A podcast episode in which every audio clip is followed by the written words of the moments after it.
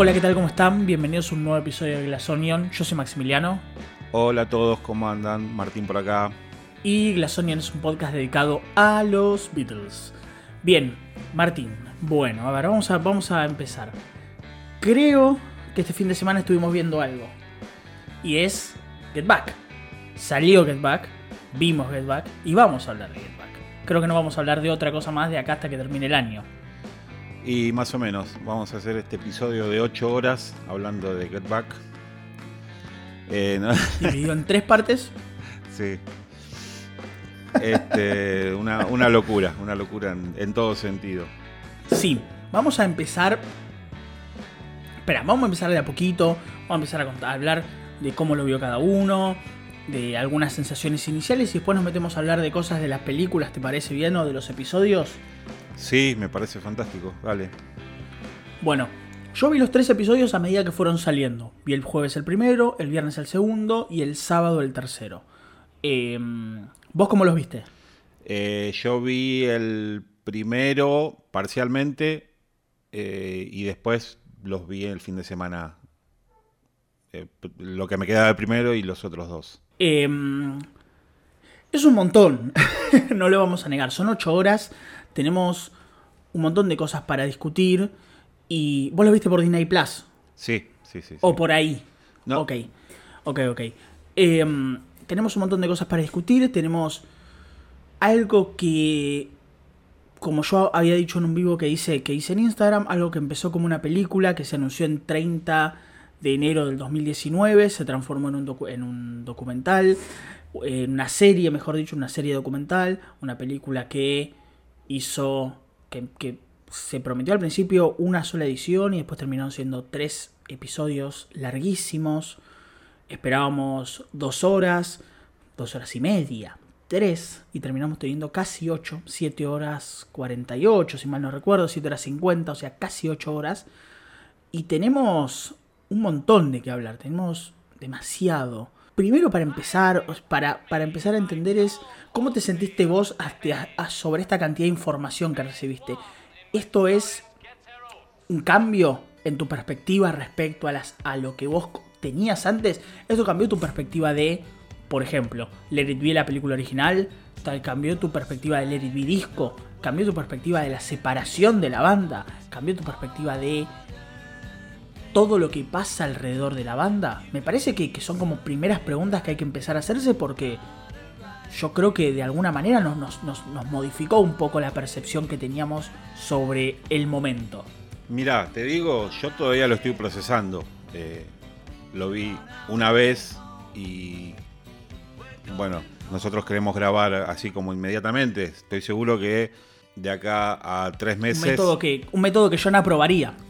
Claro. Eh, si lo grabamos en tres meses seguramente eh, lo tendremos como todo más digerido, pero hoy eh, te diría que sí y que no a esas preguntas que haces, porque entiendo cómo todo esto que se vio, todo esto que apareció, hace que se tenga una perspectiva diferente de, todo aquello y de toda esta leyenda que que envolvió al proyecto Get Back, Let It Be desde aquel, aquellos tiempos hasta ahora. A mí por ahí no me modificó tanto porque yo siempre fui como un bastante defensor de, estas sesiones. Sí. Eh, sí, lo sé. Y, lo sé porque lo hemos hablado. Y creo que cuando hicimos el episodio del disco, claro, uno viene ya con el prejuicio, ¿no? Uh, Let It Be, uh, el bajón, uh, esto y terminamos dándonos cuenta de que estaba lleno de buenas canciones, con un promedio altísimo de buenas canciones. Sí. Y, pero bueno, esto, este, este, esta serie documental, por ahí no te modifica la percepción del disco, pero sí del, de la historia, de la leyenda, del, mito de, del invierno del descontento, como decía George. Eh, y hay cosas que, vi que me hacen cuestionarme y cuestionar a George en cuanto a, esa apreciación que tenía. Eh, por eso te digo que sí, que no, pero, pero entiendo que sí, que modifica un montón todo lo que se pensaba de, estas sesiones.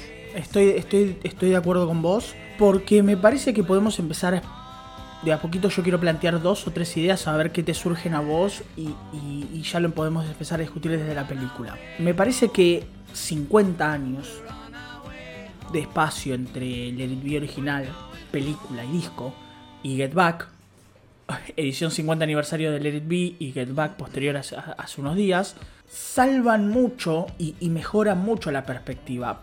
Pero no solamente por, por, por, simplemente también por la cuestión de que drama más tiempo igual a comedia, ¿viste esa frase? Pero también por la expresión de pensar que qué carga tiene el Be disco, qué carga tiene Get Back, el Let It Be película digo, y qué carga trae con, con ellos Get Back. Tenemos una banda que, o sea, tenemos gente de, de, de 20 años, 15 años viendo esta película 50 años después y que de alguna manera te marca el camino de pensar la importancia de los Beatles en la cultura y que una separación es una separación. Y esa carga que tiene Let It que es esa carga tan negativa, es la carga de estar mirando de, uy, che, mira, se dijo, dijo esto, uy, mira, dijo lo otro, uy, mira, mira lo que le dijo acá, mira esto. Como que todo el tiempo pareciera que todo el mundo está buscando pequeñas pruebas y pequeños lugares en los cuales uno va decir, bueno, listo, acá se separan, bueno, listo, acá se pelean, bueno, listo, acá esto, bueno, listo, acá acá. Y eso extendelo por los años y los años y, la cosa enorme que generaron como banda y la cosa gigante que generaron como fenómeno cultural de los 60 y de, casi todos los tiempos que estamos viviendo modernos, los Beatles. Y me parece que eso también se traslada interno en Get Back. Pero eso es algo que después yo quiero retomar y, hablar un poco más, más, eh, más en profundidad después. Por otro lado, me parece que nos, me parece que de alguna manera que Let, It, Let Be original, película original, es un concepto demasiado moderno y demasiado rupturista para esos tiempos. Y no para estos tiempos. En estos tiempos donde uno expone muchísimo más su creación, su vida personal, sus sentimientos frente a la pantalla, no afecta de la misma manera. Me parece que si alguien que tiene que si nosotros mismos, Martín, que somos personas adultas que ya que hemos vivido la época sin celular y con celular, podemos entender que, que, la, que la, exposición, que, que, el mostrarse frente a cámara como uno es o como uno pretende ser, eh, no tiene el mismo impacto que hace 50 años. Me parece que, qué sé yo, no sé, nosotros vinimos de la cultura del reality TV, nosotros vinimos de la cultura de las cámaras en todos lados, de la vigilancia extrema. Eh, no es lo mismo que hace 50 años. No sé si entendés el punto al que voy. Sí, sí, sí, te entiendo. Eh, y bueno, ahí está la grandeza ¿no? de los Beatles, de, siempre estar como un paso, un paso adelante, estar más allá de, todo lo conocido. Eh, y eso, eso está desde siempre, desde el minuto cero. Entonces, acá lo que pasa es que creo que ni ellos tenían en claro eh, ni si iba a ser el último disco, si no. Eh, de hecho, no tenían en claro lo que estaban haciendo. Te, das cuenta a través de la película cómo va mutando que iba a ser un especial de TV, no, después iba a ser un concierto, no, después X, eh, un documental, en un momento dice, no, no va a ser eh, eh, un especial, va a ser una, película, un film. Y está la discusión ahí de, si se grabó en 35, si se grabó en 16. Y, bueno, te das cuenta cómo la cosa va mutando y, es algo recurrente en, toda la historia de los Beatles. Tenemos el, ejemplo que usamos siempre de I'll Be Back, de, de, de esas grabaciones de Anthology, ¿te acordás? Que empezaron siendo un vals y terminaron en 4x4. Bueno, eso trasladalo a, estas sesiones, ¿no? De, que iba cambiando, iban cambiando los, las motivaciones, los humores. Uno empieza viendo como que parcialmente toda la banda está de acuerdo en que se iba a terminar con un espectáculo, con un show. Eh, después, obviamente, lo tenemos a George que, ya no quiere.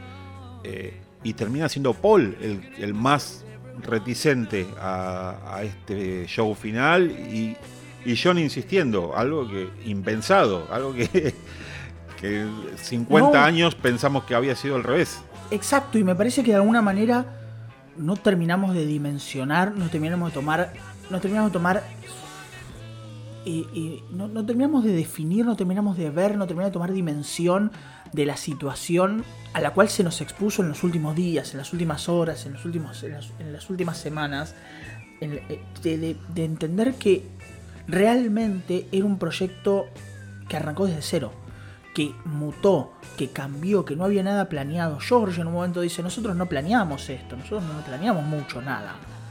Y, y se ve ahí, se ve en el momento, se ve en Twickenham que George se sorprende diciendo nos van a grabar nuestras propias conversaciones, nos van a cambiar las conversaciones privadas. Bueno, sí, pero de alguna manera están todos muy dispuestos a hacerlo, más allá de algunos más, algunos menos, otros más, otros menos.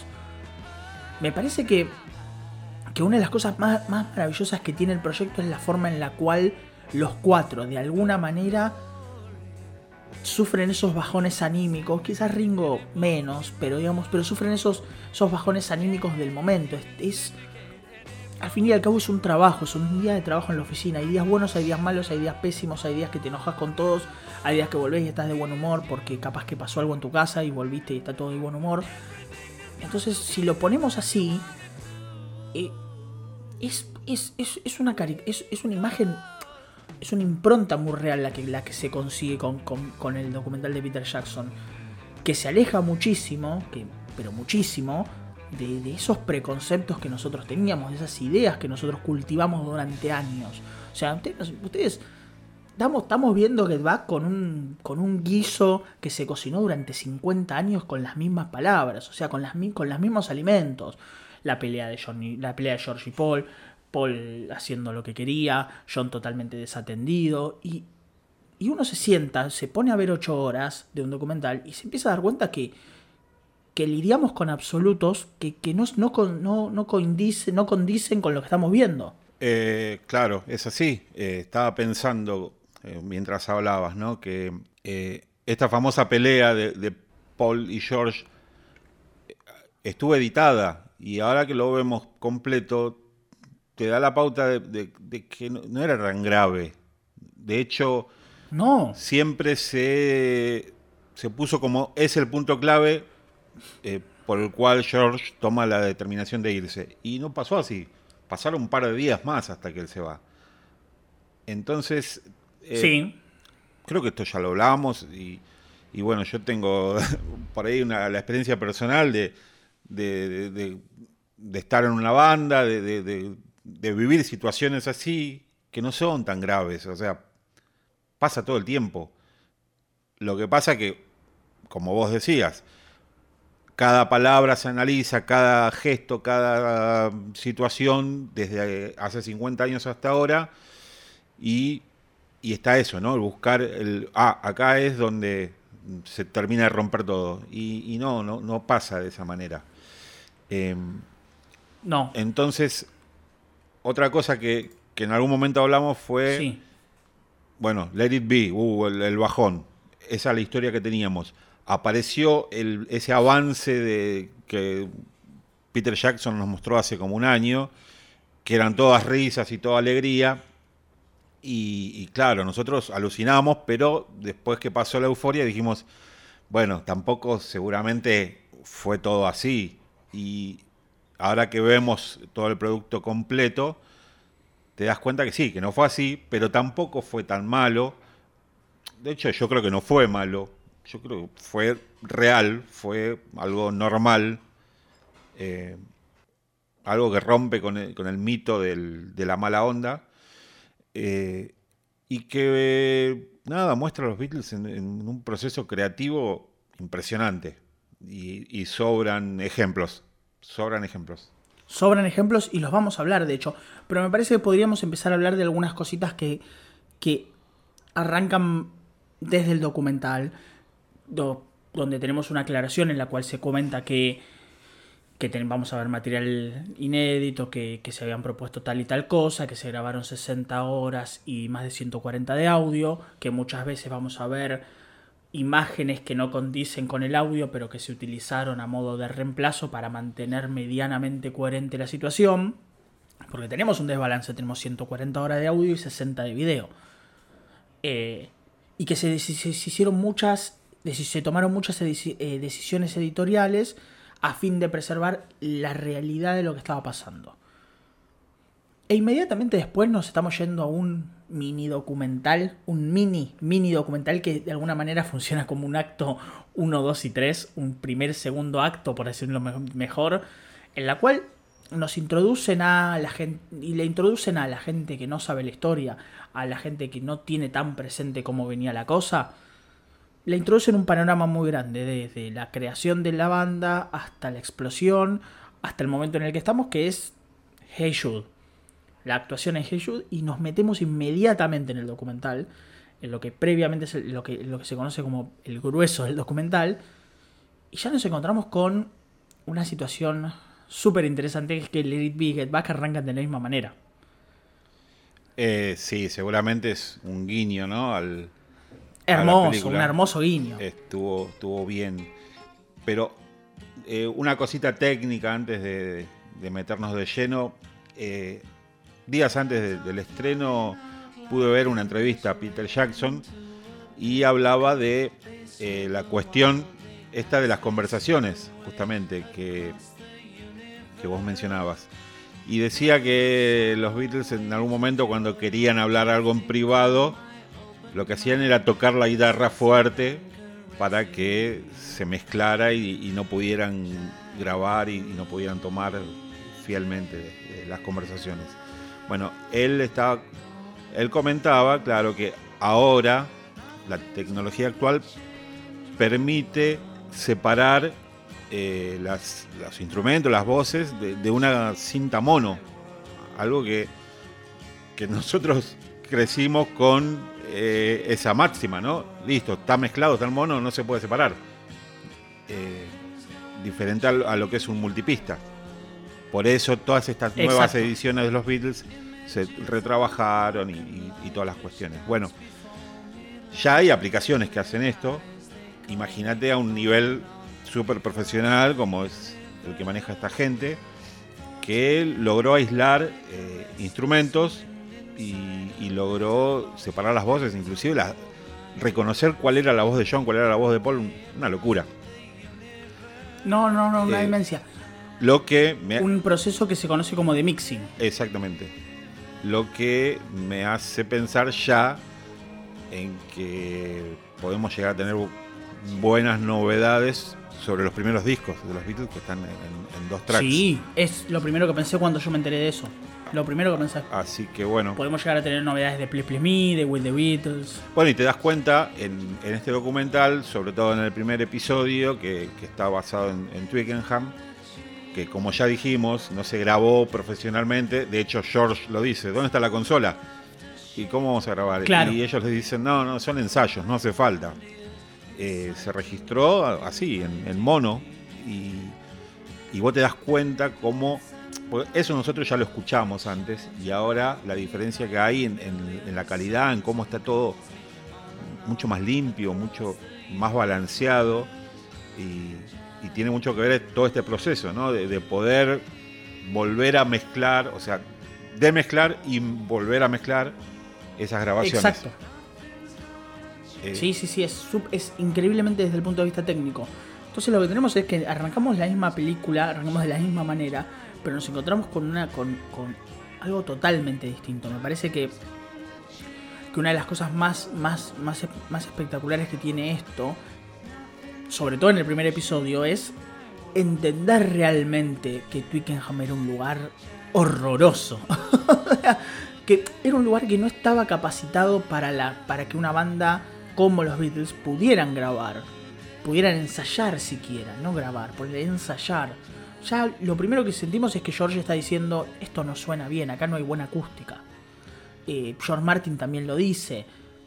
Eh, es como ya que ya, empezamos a darnos cuenta de que ya desde el arranque, desde los primeros instantes, hay algo que en Twickenham no termina, no está funcionando. Y eso es un disparador para lo que va a pasar para los primeros siete días. O sea, para el día, la, la primera parte, del día 1 al día 7, es puro Twickenham. Y eso nos va a introducir en algún lugar donde uno empieza a entender la incomodidad sobre todo de John y de George. Como que son los dos un poco más incómodos. Sí, sí, bueno, Twickenham es un, estudio de, filmación y por ende son unos lugares amplios, grandes, altos, porque imagínate que se construyen decorados, se ponen luces y, es necesario que, sea de esa manera. Eh, algo totalmente inadecuado para, para una banda, porque bueno, tenés un montón de rebotes, un montón de ecos, eh, y ellos están todo este primer periodo lidiando con eso, con, que no tienen buen retorno de, las voces. Y, claro, ahí es donde crece un poco el, descontento. Eh, pero también se dan situaciones eh, bastante positivas en, cuanto a la composición y, y, bueno, nada, lo que venimos diciendo, ¿no? Que arrancaban de cero eh, llegaron ahí. bueno, Paul siempre tiene algunas bajo la manga, pero te das cuenta que John no tenía nada. Y, empiezan ahí con, el proceso creativo que para mí es lo más fascinante de, todo esto que vimos. Sí, me parece que para la gente que, está interesado, que es músico y todo eso, me parece que el proceso creativo es maravilloso. Twickenham nos va a dar probablemente el momento más espectacular del documental a nivel musical, que es ver a Paul de la nada, literalmente de la nada, tener Get Back. Entonces desde ahí me parece que desde ahí podemos construir un Twickenham con lo positivo y lo negativo, como vos decís, la composición, la creación, la forma de manejar esto, la forma de, de, de, cómo es el proceso creativo, de bueno, vamos para acá, vamos para allá, mejor hagamos esto, qué les parece esto, qué les parece aquello. Me parece que Twickenham tiene un poco más de lo humano, positivo y negativo, de lo, cómo, lo musical positivo y negativo y de ese, de ese abanico de personas que tenemos dando vueltas, ¿no? De ese abanico enorme de personas que tenemos dando vueltas por ahí. Antes que nada, me llama la atención el, el rol de George Martin. Un poco, un poco eh, con respecto a este documental que en toda la primera parte es casi nula su participación. O sea, no sé si está por ahí dando, está por ahí dando vueltas. Sí, por ahí sobre el final sí interviene bastante. Pero acá se cae otro de esos mitos de que George Martin estaba apartado y que Glyn Jones se hizo cargo de todo. Y, no, vos los ves acá trabajando quizás a la manera en la que George Martin trabajaba con Norman Smith o con Jeff Emerick. Eh, o sea, eh, Glyn Jones está más en la parte técnica, vos lo ves que está en la consola, está yendo, viniendo, pero eso es lo que hace el ingeniero de sonido, no lo hace el productor. Entonces, me parece que hay una dinámica ahí. Es interesantísima la dinámica Beatles, George Martin, Glyn Jones. ¿Por qué? Porque se escucha mucho el glin, glin, glin, glin, así como para, para todos lados. Pero digamos, pero el que, el que pone lo que hay que poner es George Martin cuando hay que, Glyn, estás haciendo esto, Glyn, estás haciendo aquello, Glyn, estás haciendo lo otro, o Glyn hace esto, Glyn hace aquello. Y George Martin no. Y me parece que esto es una dinámica que de alguna manera funciona para todo lo demás, que es pensar cómo en estas ocho horas nosotros vemos quién es alguien del círculo íntimo y quién es un advenedizo, quién es alguien que está ahí por el momento. Me parece que George Martin recibe otro tratamiento. Me parece que lo que nosotros siempre pensamos a George Martin, que era como, bueno, sí, está bien, está bien, viejo, andate para allá vení vos que tenés ideas frescas, es totalmente distinto a lo que, a lo que estamos viendo ahora. Me parece que, que, que George Martin es el que sabe lo que hay que hacer y Glenn Jones es el que trata de, entender qué es lo que hay que hacer o, quiere encontrarle la vuelta a lo que hay que hacer. Y al fin y al cabo las cosas se derivan para George Martin. Porque nosotros vemos a George Martin grabar el concierto de la azotea. ¿no? Glenn Jones está ahí al lado, pero están los dos de alguna manera. Claro. Y, las cosas técnicas van todas a George Martin, las cosas técnicas reales. No el, el Glyn, le, ¿te fijas los controles cómo están los del bajo? ¿Te fijas que el bajo, Paul, fíjate que el bajo está, lo tocaste un poco? Eso a George Martin no le preocupa. Para eso él tiene un patiño, alguien que le trabaje, porque la función de George Martin es decirles, muchachos, miren que acá tienen 14 temas, ¿eh? Esto ya es un disco. Lo dice claro en el documental. Él tiene esa guía. Y es interesante como nosotros toda la vida pensamos que estaba absolutamente apartado. Me parece que él es el que marca el camino en ese lugar. El camino de decir, miren, acá tiene, acá tiene un disco. Esto, esto, qué canciones de la azotea, esta, esta y esta. Y además, más allá de eso, y lo quiero, lo quiero decir porque me parece, me parece maravilloso, es una persona súper agradable. O sea, se la ve más allá de las cámaras y todo eso, se la ve súper agradable, súper comprometida, a pesar de no estar en el momento quizás de mayor influencia con la banda, pero está súper comprometida con el proyecto. Yo creo que George Martin está en la posición en la que estaba últimamente, o sea, no vamos a, verlo eh, activo como en el año 63-64, donde él les decía, bueno, acá hagan esto, acá hagan lo otro, esa armonía. Eh, no, eso fue mutando y ya para la época de Pepper, del álbum blanco, bueno, el, último periodo, eh, él había mutado a una posición un tanto más compartida con ellos a nivel producción. De hecho, lo ves durante la película, donde hablan de George eh, que iba a producirlo a, Bill Preston, si mal no recuerdo. Eh, entonces ya te das cuenta, bueno, Paul hablando de, Mary Hopkins también. Entonces yo creo que ya eran más como pares, pero eh, el punto para mí clave es, esto, ¿no? De, que los ves a Glenn Jones y a George Martin interactuando, consultándose o sugiriéndose cosas. Eh, me parece que era una relación bastante sana. Eh, no sé por qué se creó después todo ese mito de, haber sido dejado de lado y, que Glenn Jones tomó por asalto la, producción, de, el rol de productor. No, no, no, no, no se termina de entender, porque además, aparte, después todo lo que pasó. Bueno, después va a llegar Phil Spector y todo lo demás, pero digamos, pero me parece que, que eso es como, como interesante, porque me parece que George Martin sobrevuela toda la película y uno ve que en Twickenham está poco, relativamente poco, pero me parece que después empieza a tomar cada vez un rol más central y empieza a entrometerse, empieza a entrometerse, empieza a entrometerse es una forma de decir, ¿no? Empieza a entrar cada vez más en la influencia del círculo, el círculo y después termina grabando el concierto, entonces lo que pasa es que es una es Twickenham es el periodo de ensayos, o sea, Exacto, entonces no es necesario. no tiene por qué estar. Claro. Exacto. Uno lo ve más El que tiene que estar ahí es el que cambia. Claro, uno lo ve más activo a, a, Michael Lindsay Hawk porque, bueno, porque están haciendo una película. O sea, ese era el punto. Y, lo ves todo el tiempo. Aparte, un poco guiando eh, las acciones y los. Y, y, tratando de sacarle jugo, ¿no? Como pinchando un poquito y, tratando de encaminarlos. Eh, son como muchos actores tratando de llevar la trama, cada uno en su rubro, uno del lado fílmico y otro del, lado musical. Y pero ahora que decís vos lo planteas lo de los actores, es muy interesante esto de, que, de, esa idea de, de, que al fin y al cabo no todos rompen ese círculo de confianza. Ustedes piensen a los Beatles como un círculo que es tipo nosotros cuatro, John Paul, George y Ringo, agentes externos que forman parte de, la, intimidad del grupo, las parejas del grupo. Después nosotros vamos a hablar obviamente de Yoko porque no podemos, es una cosa impresionante lo que vimos de Yoko. Eh, pero tenemos, sacando las parejas, me parece que ese lugar en la película solamente está representado en gran medida por George Martin, una persona que sabe hablar con ellos, que los conoce, que ellos tienen la confianza suficiente para hablar con ellos, para, para que ser receptivos a sus sugerencias. Y el segundo es Mal Evans.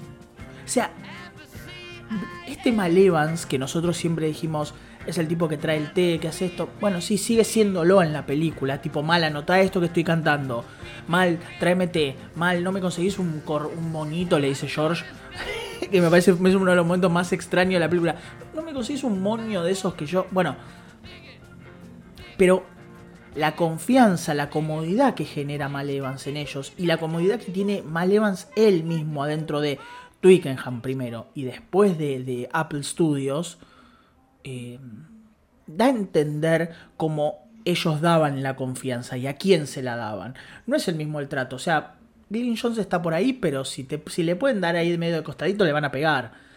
Eh, o un chiste, o sea, medio un chiste se lo van a dar. Michael Lindsay Hawk ni hablemos, o sea, ni hablemos de él, porque después seguramente lo comentemos, pero a, veces te dan ganas de, tipo, de, sacudirlo. Eh, pero, pero no sé si entendés a lo que apunto, es como que realmente la situación era ellos cuatro, un círculo cerrado, bien cerrado, o sea, podemos entender esa cosa de que a veces ellos decían de al fin y al cabo éramos nosotros cuatro solos y nadie más, porque realmente estaban ellos cuatro solos y nadie más, y después algunas personas que formaban de ese lugar. Y me parece que lo podemos graficar muy bien en el momento Dick James, donde todos de alguna manera actúan muy raro frente a la presencia de Dick James, y son como medios hostiles a la presencia de Dick James ahí. Es que a mí me llamó la atención que apareciera porque yo estoy equivocado o ya había pasado lo de la venta de Northern Songs. La verdad que... La venta de Northern Songs no es, ¿no es 67. Yo creo que es 68, cuando Johnny Paul van a Nueva York a presentar Apple. Y queda George, que es el único que va a intentar interferir con, con esta venta, a tratar de frenarla hasta que volviesen eh, Johnny Paul. Pero bueno, me, llamó mucho la atención. En el 69. 69. En el 69 se vendió. Sí. Pero sí, uno nota como bastante mala onda, sobre todo Paul y Dick James tratando de, hablarle y él, bueno, sí, sí. Después, ¿viste?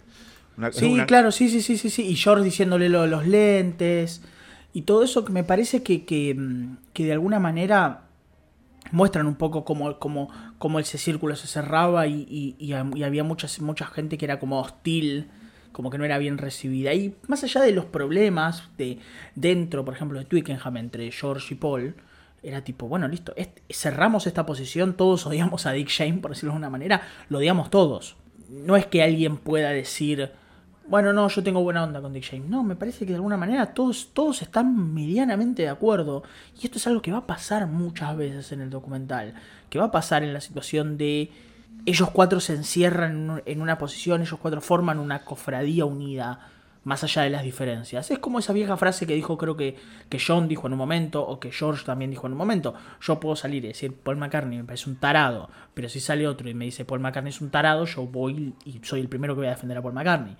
Bueno, de alguna manera funciona así eso. Esa lógica entre ellos también funcionaba así, incluso con la banda, con la banda viva. Sí, sí. ese fue uno de los momentos que más me llamó la atención.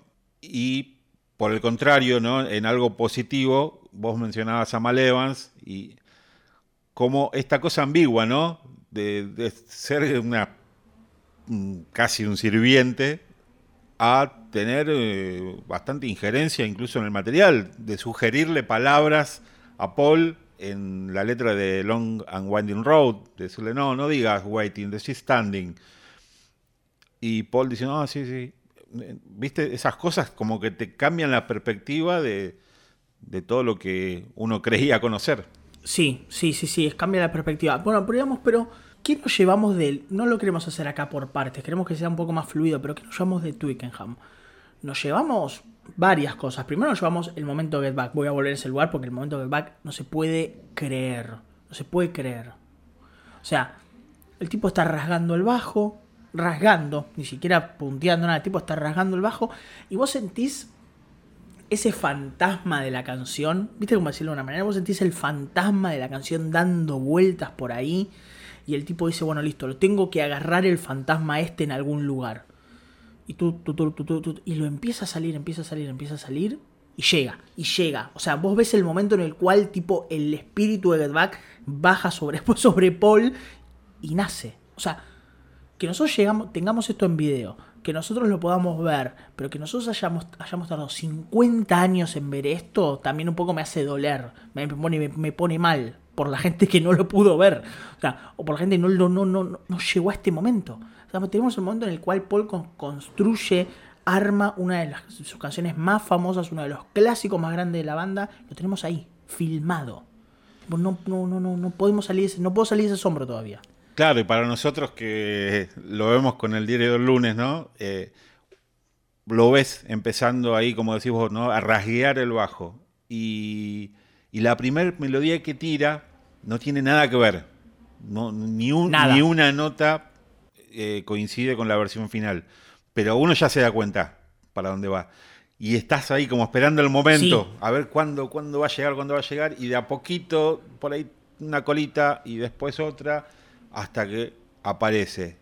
Y te das cuenta también, porque están eh, George y Ringo ahí, primero, mm, nada, prestándole cero atención, y de, repente, ah, viste, te das cuenta como ellos también dicen, ah, acá hay algo.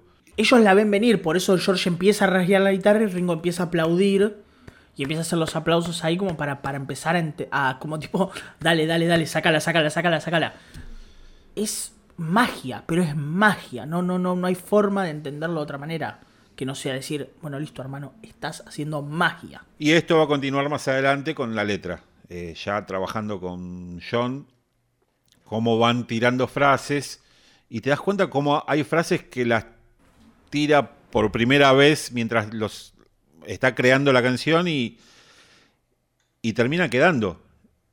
Eh, salvo algunos retoques, ¿no? El, Sweet Loretta, eh, buscándole un apellido, el Show Show también, después no, y, así como van evolucionando. No, y aparte además cuando está rasgueando el bajo por primera vez, sale con el eh, Thought Was Another Man, o sea, ya que ya eso quedó desde el momento, desde el arranque.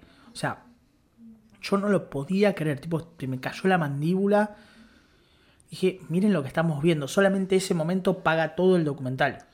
Bueno, y otra cosa, que, cuando comentamos el disco, sobre todo la segunda parte, ¿no? Con los, los extras. Eh, nuestra queja, ¿no? Uh, ¿Cuántas veces va a aparecer Get Back? Acá cambia totalmente. ¿No te molesta que la toquen 17 veces a lo largo del documental? Porque está. No, no, no, no, porque aparte. Está en otro contexto. Está dentro de la creación, del ensayo. O sea, es lo que pasa en una banda. Eh, listo, se compone, bueno, empezamos a ensayarlo, no, así no, vamos a hacerlo de otra manera. Lo mismo que pasa con Tu Faz, ¿no? De, Paul que lo empieza a tocar en el bajo, después dice, no, lo voy a hacer con la guitarra. Eh, los ves a, a George también cambiando de guitarras continuamente, lo vemos con la Rocky, lo vemos con la con Lucy, con la Epiphone despintada, con la Rosewood Telecaster. Exacto. creo que no le faltó ninguna. No, no, no, no, no, las agarró todas. Eh, me parece que también te voy a volver un poco para atrás porque también me parece que tenemos que hablar de la maestría de Peter Jackson para armar algo casi desde, desde, casi desde ningún concepto. El concepto es, nos sentamos, componemos, ensayamos, seguramente hagamos un show, veamos qué hacemos con las canciones, capaz que las grabamos, no queremos eh, sobregrabaciones, no queremos overdubs. Ahora, la maestría de, de, de Peter Jackson para, para lograr esto es mediana, es armar algo tan simple como un contexto. Armar una una El tipo arma la. El tipo arma la cuna en la cual se mece Get Back. Que es tan simple como un calendario. Tan simple. El tipo se mueve solamente dentro de un calendario. El tipo genera un marco. Genera un muro de contención para que vos te sientas adentro de la historia. Para que vos entiendas. Y para que el tipo pueda atender su hilo narrativo. Y pueda jugar con la narración. Y pueda utilizar la narración interna y externa. Porque cuando uno entiende que, que, que John Martin, que John Martin, digo, que Peter Jackson lo que hace es, es decir, bueno, esta gente tiene un mes para hacer esto. Del 1 al 7, del 8 al, al 17 más o menos, del 8 al no me acuerdo qué día era, y todo el final. El tipo le da contexto y marco a cada lugar y a su vez desarrolla la, la idea principal en cada episodio. Desarrolla el primer acto, segundo acto y tercer acto. Primer acto, segundo acto y tercer acto, primer acto, segundo, acto y tercer acto. Y un primer, segundo y tercer acto global que hace el que, que, que, que, termina de otra vez volver a cerrar cada marco interno de cada parte. Está hecho tan sencillo, con tan pocas herramientas, pero tan maravillosamente ejecutado, porque construye el día a día y ese día a día vos te da la, la sensación de que, bueno, listo, veamos acá, media hora. ¿Cuánto dura cada día? Media hora, 20, 25 minutos, media hora como máximo. Más o menos. Sí, depende del día, pero sí. Sí, pongamos que promedio eso. Me parece que esa, ese, ese, ese armado que genera es lo que a uno termina narrativamente enganchando. Yo lo dije en el vivo en Instagram, yo tenía la impresión de que, de que el primer episodio iba a terminar con George yéndose de la banda, porque me parecía lo más lógico, me parecía el, famoso cliffhanger de la serie para terminar y engancharte al otro episodio. Y funciona de esa manera y funciona perfectamente. ¿Por qué? Porque uno durante dos horas y media vio transitar, vio las caras, vio los diálogos. Uno dice, puede ser un poco extenso el documental, bueno, está bien, para nosotros no, seguramente para vos tampoco lo haya sido, para toda la gente que lo vio. Pero en esa extensión uno, ve las fases, uno ve los cambios, uno ve la forma en la cual progresa cada uno de los actores de la película. Y eso está hecho solamente por, por la magia de Peter Jackson para armar bien la progresión de esos personajes. Mirá, te digo la verdad, yo eh, me senté a verlo, la verdad, sin haber analizado demasiado cómo iba a ser el formato. Eh, no, no sé, no me lo planteé. Y, me sorprendió esto, ¿no? De, que sea así cronológico. Y es algo que en la película original un poco conspira, porque bueno, eh, todo, todo este mes de grabaciones se redujo a una película, no recuerdo cuánto duraba Let It hora y media. Una hora veinte. Una hora veinte. Claro, entonces como que se pierde esa noción del tiempo. Los ves ahí tocando de acá, de allá, termina con el concierto. Bueno, acá te lo pone en, esta cosa serial, ¿no? Algo tan en, boga últimamente, ¿no? De, las series y, de, esta cosa episódica. y, te das atención. Eh, sobre todo cuando el, almanaque, este famoso almanaque, está marcado con, un evento y después se tiene que correr por, X causa. Y, justamente eso, ¿no? Es, ese drama que se va creando con, todo lo que ya está grabado ¿no? hace 50 años y que no deja de, sorprendernos porque, claro, termina con, con, la partida de George eh, y, es fantástico. está pensado con, con esta idea actual, ¿no? De, dejarte siempre el gancho para continuar. Eh, pero ya que hablamos de, esto, ¿no? De la renuncia de George, a mí me parece bastante sorpresiva para lo que se venía viendo. No sé qué te pareció a vos. A mí me parece que, que no se va por los problemas, no se va por la pelea con Paul, pelea, comillas, no se va por las canciones, no se va por nada de eso. Me parece que, que me parece que el gran, gran, gran problema es Twickenham. Me parece que ese lugar lo saca de quicio, lo enoja. Porque me parece que si, nos queremos meter y, empezar a analizar las cosas, es como decís, bueno, eh, Ringo y Paul siempre están temprano, siempre están a tiempo, siempre están ahí viendo, tocando, haciendo las cosas. Paul está obviamente súper activo, como siempre. John básicamente no habla, John no habla entre medio, entre estar drogado y entre estar despierto demasiado temprano. Y a George la situación lo, lo, lo, desacomoda, lo molesta, lo, inquieta. Me parece que lo que más le molesta de todo a George es la sensación de que no avanza, de que la cosa no mueve, de que la cosa no arranca, no termina de arrancar de que todo se dilata mucho, de que, che, Michael Lisenhock, che, toquen en, la, Libia. No, no, no queremos. Pero ¿por qué no vamos a Libia? No, te dijimos no queremos. ¿Vos te parece ir a Libia, un crucero? Pero vamos a Libia. Así, no, no quiero, hermano. Las canciones no terminan de arrancar, me parece que, que ese al fin más paz que suena ahí, que después podemos discutirlo, queda, pero nadie como que le toma mucha fuerza, como que como que está ahí, está todo dando vueltas. Yo siento que es más la apatía que el enojo. Me parece que es más el desgano que el enojo. Es. Mira este lugar horrible, feo, no me siento cómodo, no estoy tranquilo, no es mi casa, no estoy con la gente que, que me interesa. Hace mucho frío, es muy temprano. Estos son todos unos payasos. Está bien, yo después se trae, arranca la película y hay como dos o tres Hare Krishnas ahí que decís, dale, hermano, basta.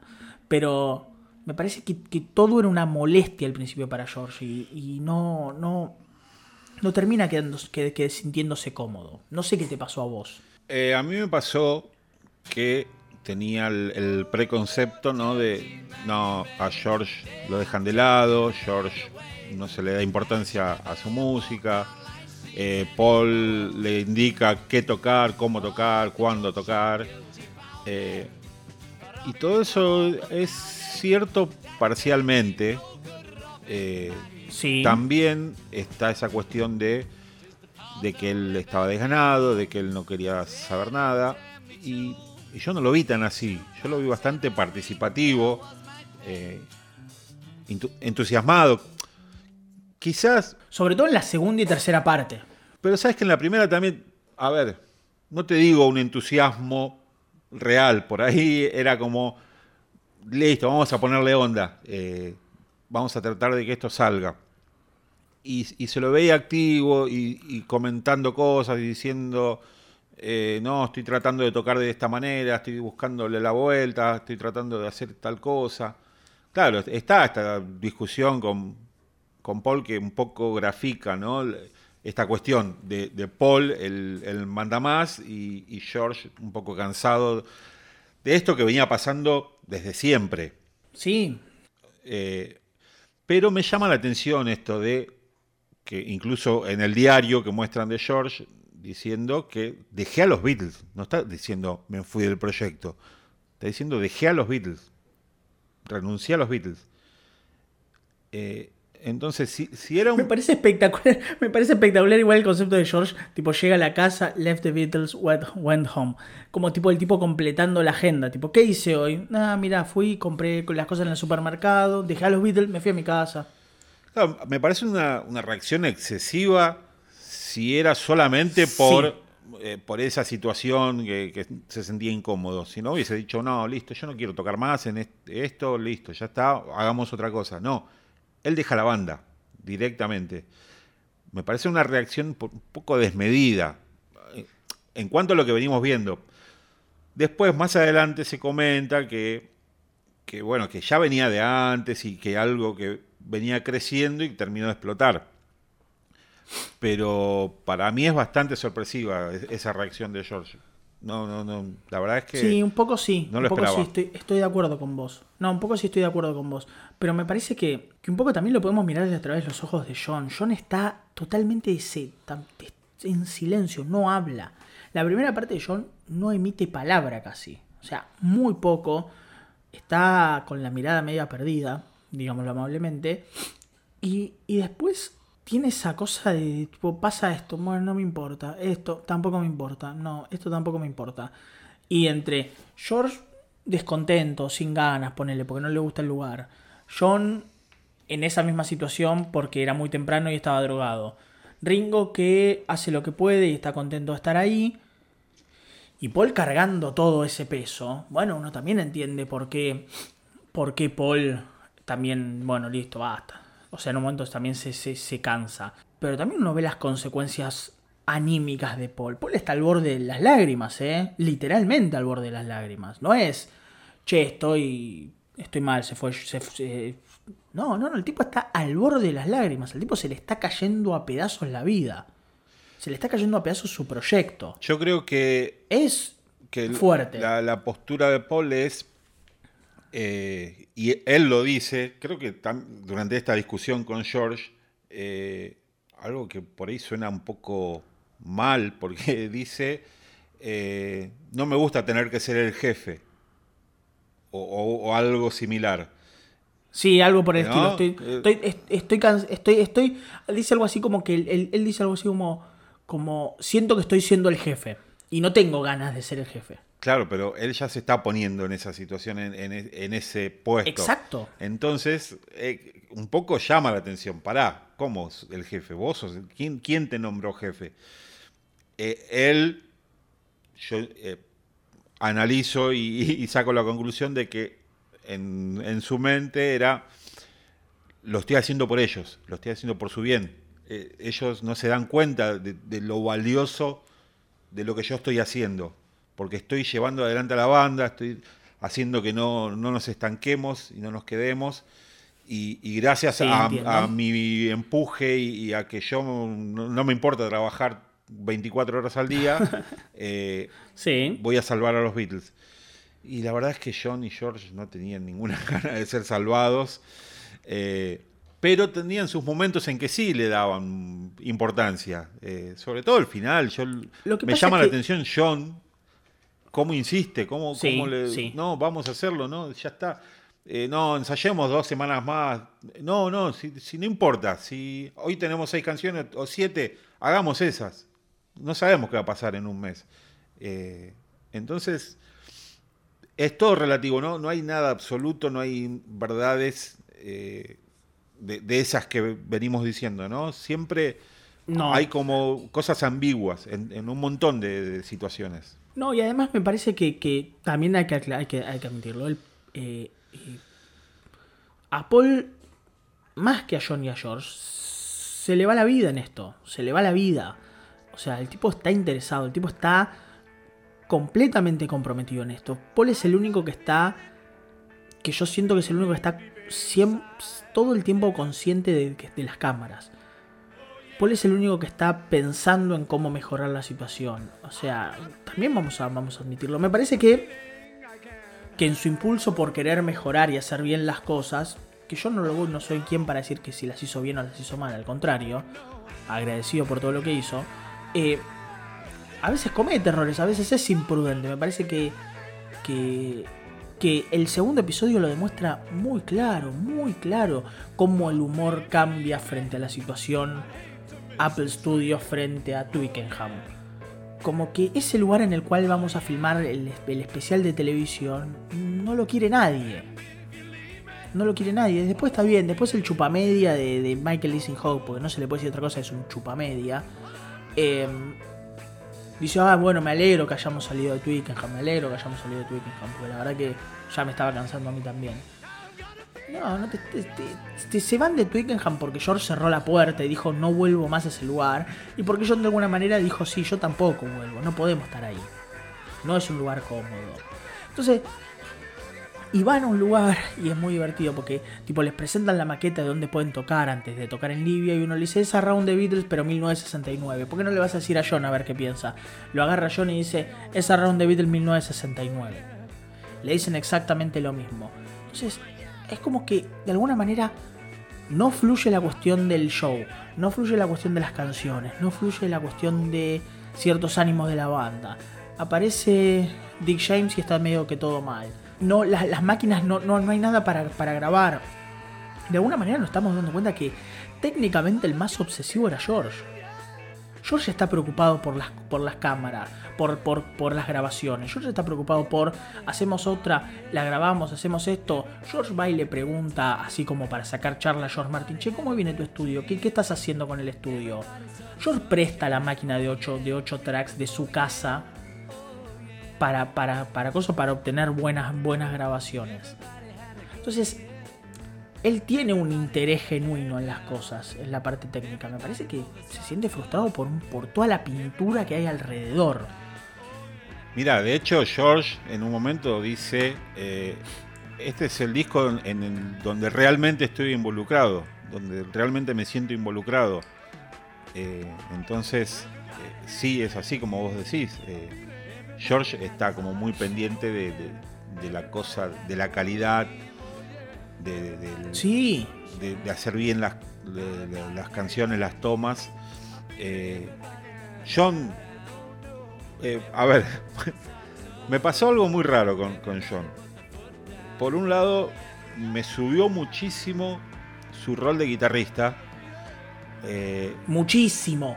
En esas, Por favor. En esas improvisaciones, en esas zapadas así medio yaceras, lo ves tocando cosas, unos acordes extrañísimos.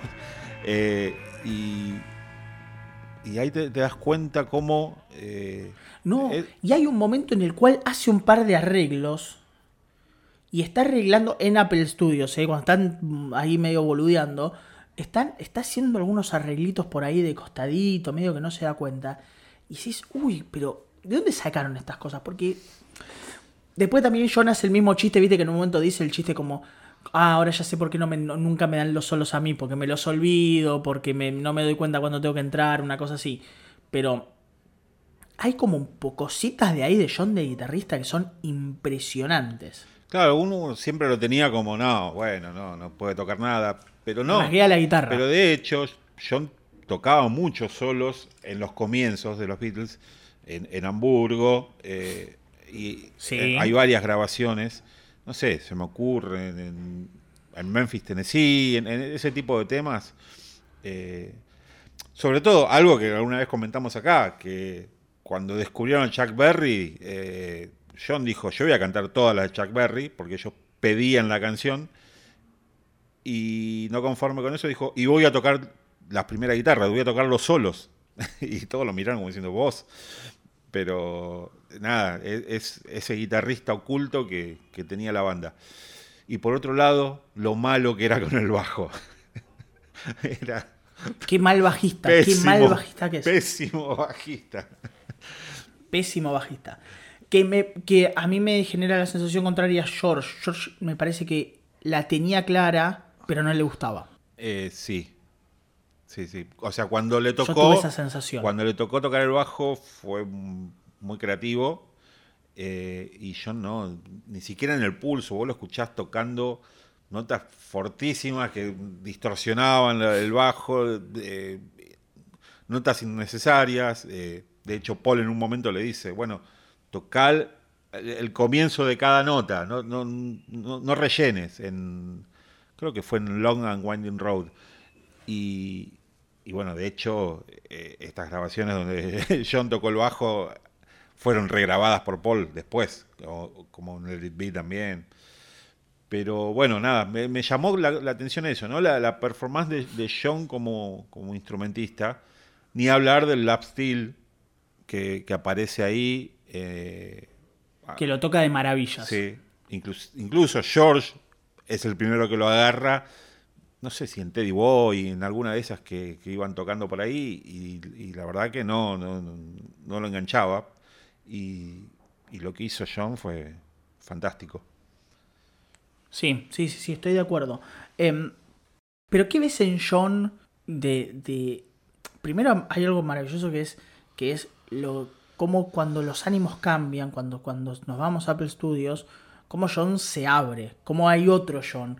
John muchísimo más divertido, un John que, no para de mirar a cámaras, que no para de hacer chistes, que no para de, de, de tiene ya ese gag recurrente de eh, la presentación, de presentar la banda, decir los Rolling Stones, decir The Bottles. The Buggles, o sea, él ya, ya, ya armó como un gag interno de mirar a la cámara y decir tal cosa cómo arma, cómo arma acá, cómo hace el chiste, cómo levanta el ánimo generalizado. Es muy gracioso verlo a John haciendo lo que hace. Es muy gracioso. Es, realmente. Eh, eh, hay, momentos en los cuales hay, grandes chistes en el, en el, en el documental. Eh, del otro, del, del, otro, de la otra cosa hermosa que tenemos que hablar es de Ringo. Yo lo único que te mandé por audio, lo único que hablamos de este documental es no se puede creer lo de Ringo como baterista. No se puede creerlo Ringo como baterista. Es al instante obtener la canción, al instante, al instante ya tener en la cabeza cómo vamos a, cómo, vamos a ir con la canción a nivel batería. Es maravilloso, es maravilloso. Eh, sí, no descubrimos nada al, decir que... No descubrimos nada, pero verlo en acción es impresionante. Sí, sí, sí, sí, porque es una de, de las características, si no la principal de Ringo en, ese rol es esta facilidad para asimilar las canciones eh, o la, intención que quería darle el, autor, ¿no? Y, tocar lo que hacía falta. No, te das cuenta que nunca sobra. Por ahí busca, da un par de vueltitas hasta que encuentra y listo, ya está, quedó así y es lo que va a quedar. Eh, por ahí Get Back lo ves tocando eh, del modo convencional, ¿no? Eh, bombo, tacho, bombo, tacho, hasta que en un momento le hace el clic y empieza con ese, ese repiqueteo, ¿no? En el redoblante que es característico de, la canción. Entonces, nada, es una figura impresionante. Que por momentos también tuvo sus, sus bajones y, se vieron en pantalla, ¿no? De, de, algunas, eh, algunos momentos de, aburrimiento, algunos momentos de medio de mala onda, unas contestaciones tuvo un poco eh, bastante duras. Eh, sí. Y Sí, sí, sí. Y su intento por ahí de, de, aportar canciones que no, no. No, pero es muy lindo, es muy lindo hacer el tema de, de Carolina, eh, no, California. No, Carolina, Carolina, Taking a trip to Carolina. Hermosa, pero es una linda canción, vos te das cuenta que está bien, bien construida. Me, divierte mucho que Ringo siempre se sienta al piano y trata de hacer algo, y trata de moverse por ahí. Em, me parece también súper interesante que que hay un momento en el cual Paul le está diciendo cómo tocar la guitarra a Ringo. Eh, sí, sí. El, bajo, el bajo agarra a Ringo. El bajo, el bajo, le está diciendo cómo tocar el bajo a Ringo, como le está marcando la anotación de la, de la nota, de dónde, para dónde tiene que ir. Y es, es muy divertido. De alguna manera, los cuatro pasan por la batería. Los cuatro pasan por la batería. Eh, claramente el mejor es Paul. Demostradísimo. Sí, pero me sorprendió George, ¿eh? A mí también, a mí también, pero porque hay un buen hay, un buen hay un buen grupo ahí. Leve, leve, pero hay un buen grupo. Como es maravilloso lo de George que de alguna manera es el, es el Beatle que tiene de los cuatro, es como el que tiene el arco más complejo de la película por esta cosa de desencanto, ida, vuelta, entusiasmo, porque vamos a ver un George muy entusiasmado en la segunda y tercera parte muy entusiasmado, con muchas ganas de, tocar y de divertirse por sobre todas las cosas y de, estar comprometido con la causa. Em, pero es muy divertido verlo sentado al piano tratando de entender cómo componer al piano, como cuando él llega con All Brown Shoes, como él como se sienta en el piano y dice, bueno, listo, compuse esto ayer a la noche, a ver, tú, tú, tú, tú, y empieza a, empieza a armar All Brown Shoes y le empieza a preguntar a Billy Preston, del cual vamos a hablar en unos instantes. Eh, ¿Por qué? Cómo, cómo, seguir con esta, con estas, con cuál, cuál está el acorde? ¿Cuál está, cuál está el acorde? Es, es muy lindo ver el armado, la creación, ver, ver, cierta camaradería entre ellos, a pesar de los malos momentos, es, eh, o de las cosas que no son tan buenas entre ellos, es muy divertido ver esa cosa de, de ver nacer todo de ver cómo la evolución, de ver cómo uno anima al otro, cómo, cómo a veces uno pregunta a ver cómo seguir con esto, cómo, cómo, cómo hacer acá, qué, qué, recomienda uno, qué dice el otro. Es, es hermoso eso. Sí, eh, otra cosa de la que me pasó con George es que, eh, con respecto a sus canciones, que él en un momento dijo, la verdad es que no quiero hacer las mías, no, no estoy satisfecho con, mis canciones. Eh, y eso un poco también tira por tierra toda la cuestión de, de que no le daban lugar, de que, si bien es cierto, no, no tenía mucho lugar, tenía su cuota habitual de dos canciones, pero acá lo ves como inseguro con lo que él estaba aportando. Eh, eso, eso, eso es algo que te iba a plantear de George porque me parece que eso es lo que te iba a decir de Olfin más paz. Me parece que Olfin más paz se diluye más por George. Claro, claro, claro. Que por, que por Johnny Paul. Sí. Porque cuando nosotros en el episodio de la semana de, de, Let It Be decíamos, pero ¿cómo puede ser que no entró Olfin más paz y entró esto? Bueno, me parece que, que ahí es interesante para nosotros como, como crítica a nosotros mismos también decirnos, bueno, para, Acá da la impresión de que George no es el que está muy comprometido con el fin más paz. Como que no termina de darse cuenta. También él dice, todas las canciones que escribí son un poco lentas, son como muy tiradas para abajo. Em, entonces hay como, hay como una falta de confianza propia, una falta de, de, de, no apreciar lo que uno está haciendo, de lo que uno mismo está haciendo, que es, es un poco alarmante también en George. Y por eso también es que aparece For You Blue, que un día dice, esta la compuse anoche, y, te das te da esa sensación de que estaba buscando algo más para arriba, algo que, que encaje con, un poco con la onda, ¿no? Con, ese sonido rockero del que venimos hablando. Y, y ahí también hay cosas maravillosas. El, la cuestión del piano, de, que suene como piano barato, que como honky tonk, ¿no? Y, que suene un piano barato y que le empiezan a poner diarios. Sí. Y, nada, cómo, de a poquito se va, se va ensamblando todo y como Paul lo ves buscando las notas en el, en el piano y hasta que termina saliendo bastante rápido. Eso por un lado, ¿no? Es esa cuestión de que del auto boicot de George con respecto a sus canciones. Y por otro, sobre el final, una de las últimas bombas, es esa conversación de George con John diciendo, te tengo que decir algo. Y planteándole que quiere grabar su disco, quiere hacer un disco solista. Sí. Todo una cosa de avanzada para la época. Y que de alguna manera la cosa más interesante que dice es como, yo creo que si nosotros salimos de acá podemos mantener a los Beatles vivos. El mismo George que hace una semana dice, bueno, me parece que tendríamos que tener un divorcio. Lo dice George. George lo dice. ¿eh? Y Paul dice, sí, quizás nos tengamos que divorciar. Y John le contesta como un quién se va a quedar con, con los hijos. Y después tiran la de Dick James, que es un chistazo espectacular. Eh, me pareció buenísimo. Eh, pero George es el que dice, quizás nos tengamos que divorciar. Y después está diciendo, y después está diciendo, podemos tener nosotros nuestro lugar afuera, componer nuestras canciones, tener nuestras canciones. Yo tengo canciones para cubrir la cuota de mi cuota por los próximos 10 discos. Sí, sí, sí. Entonces tenía 20 canciones, por decirlo de alguna manera, tenía 20 canciones por ahí guardadas.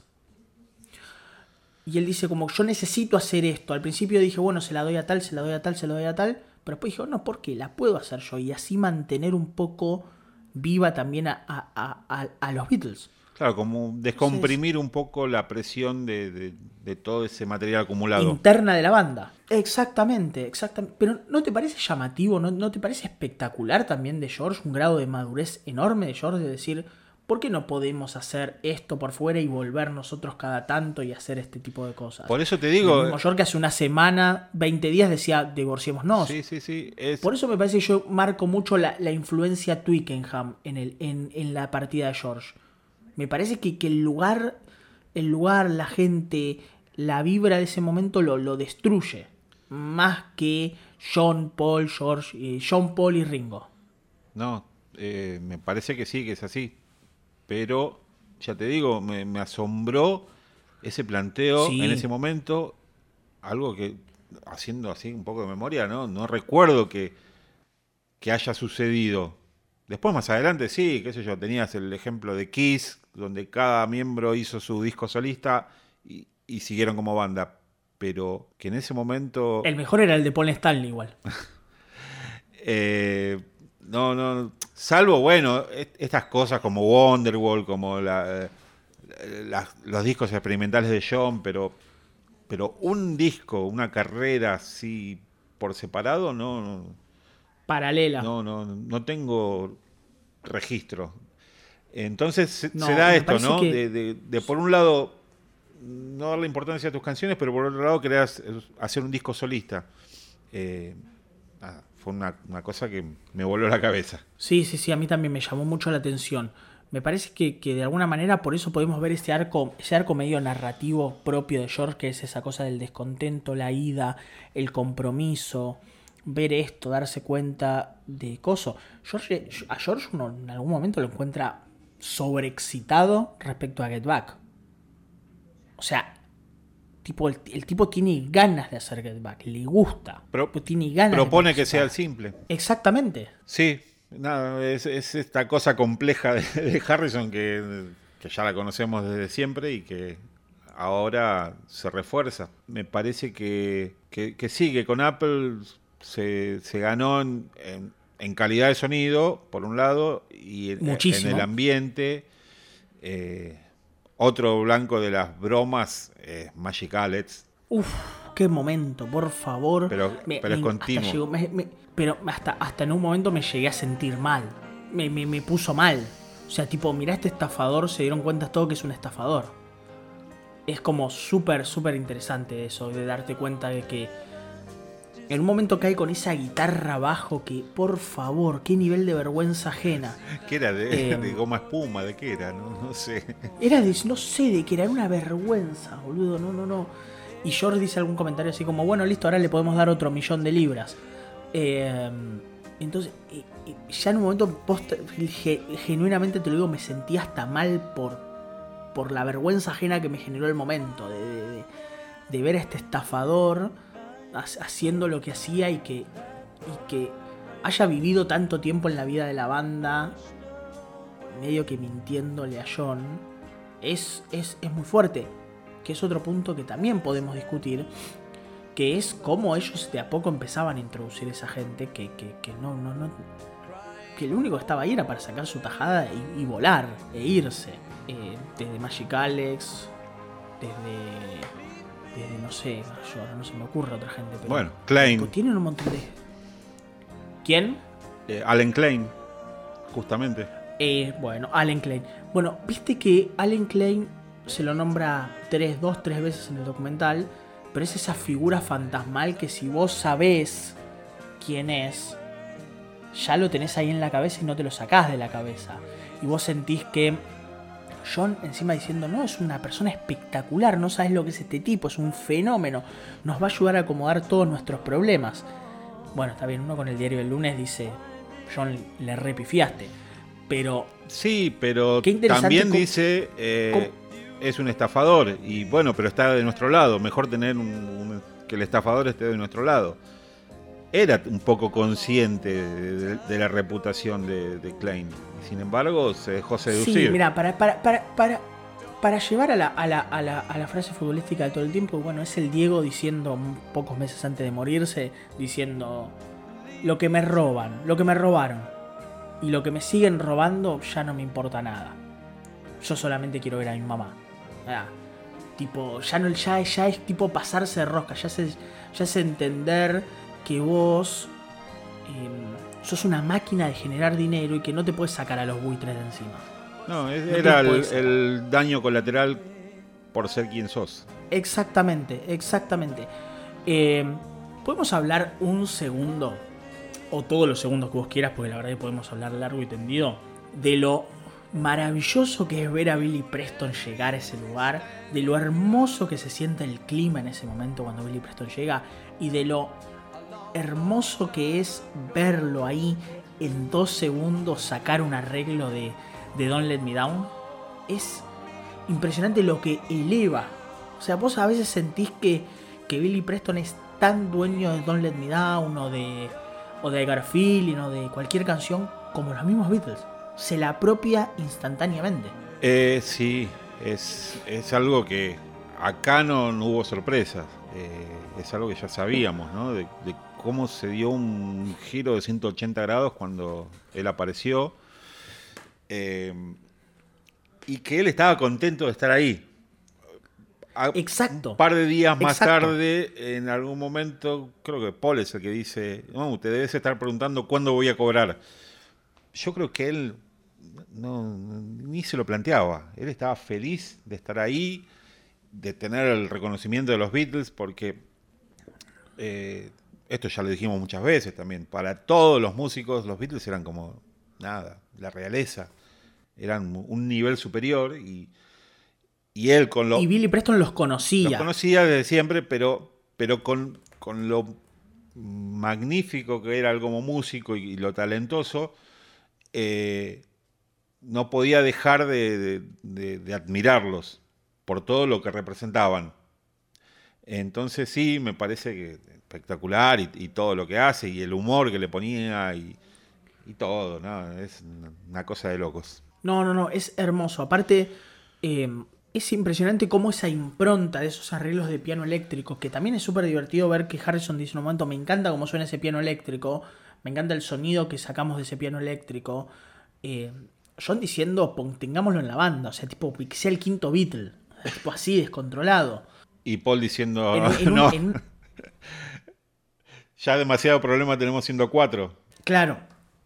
Pero tipo, viste en un ataque de euforia, viste cuando alguien viene y levanta tanto el ánimo que quedan todos descontrolados.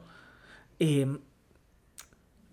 es, forma parte de, lo lindo que tiene este documental de es como vos decís, nosotros ya sabemos que, que, Billy Preston fue un, un, tipo así que levantó el ánimo, que levantó la, la, situación, que levantó la grabación. Pero verlo, sentirlo y darse cuenta que ellos genuinamente estaban contentos de verlo, de tenerlo ahí y de darse cuenta que que viste que decís, bueno, esto era lo que faltaba. Viste que en un momento ellos están diciendo, bueno, pero acá nos falta un piano acá, dicen en un momento dicen una cosa así, nos falta algo más acá. Bueno, sí, George va al bajo o vos vas al bajo y yo me siento en, los teclados, pero que Billy de alguna manera haya logrado armar eso él, él, es como que los cuadros se miran y dicen, ah, era esto. Era esto lo que necesitábamos, era esto lo que, lo que nos faltaba para completar algunas canciones.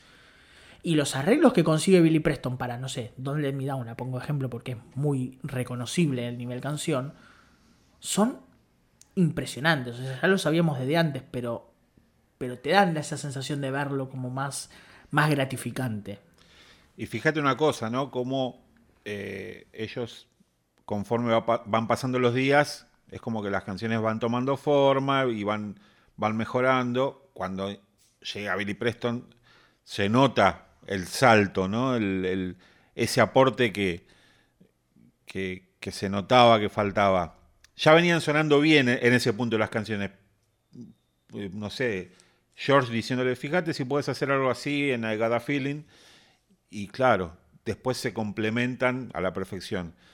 Pero hay un par de días que Billy no estaba porque tenía otros compromisos y ahí los notas a ellos como sin rumbo, como que que no, no, saben mucho qué hacer y, y que, que se dedican a improvisar, a zapar y, a, no, avanzar demasiado porque era como que les faltaba algo. Y, eso ese fue el aporte que, se nota. le dio la banda.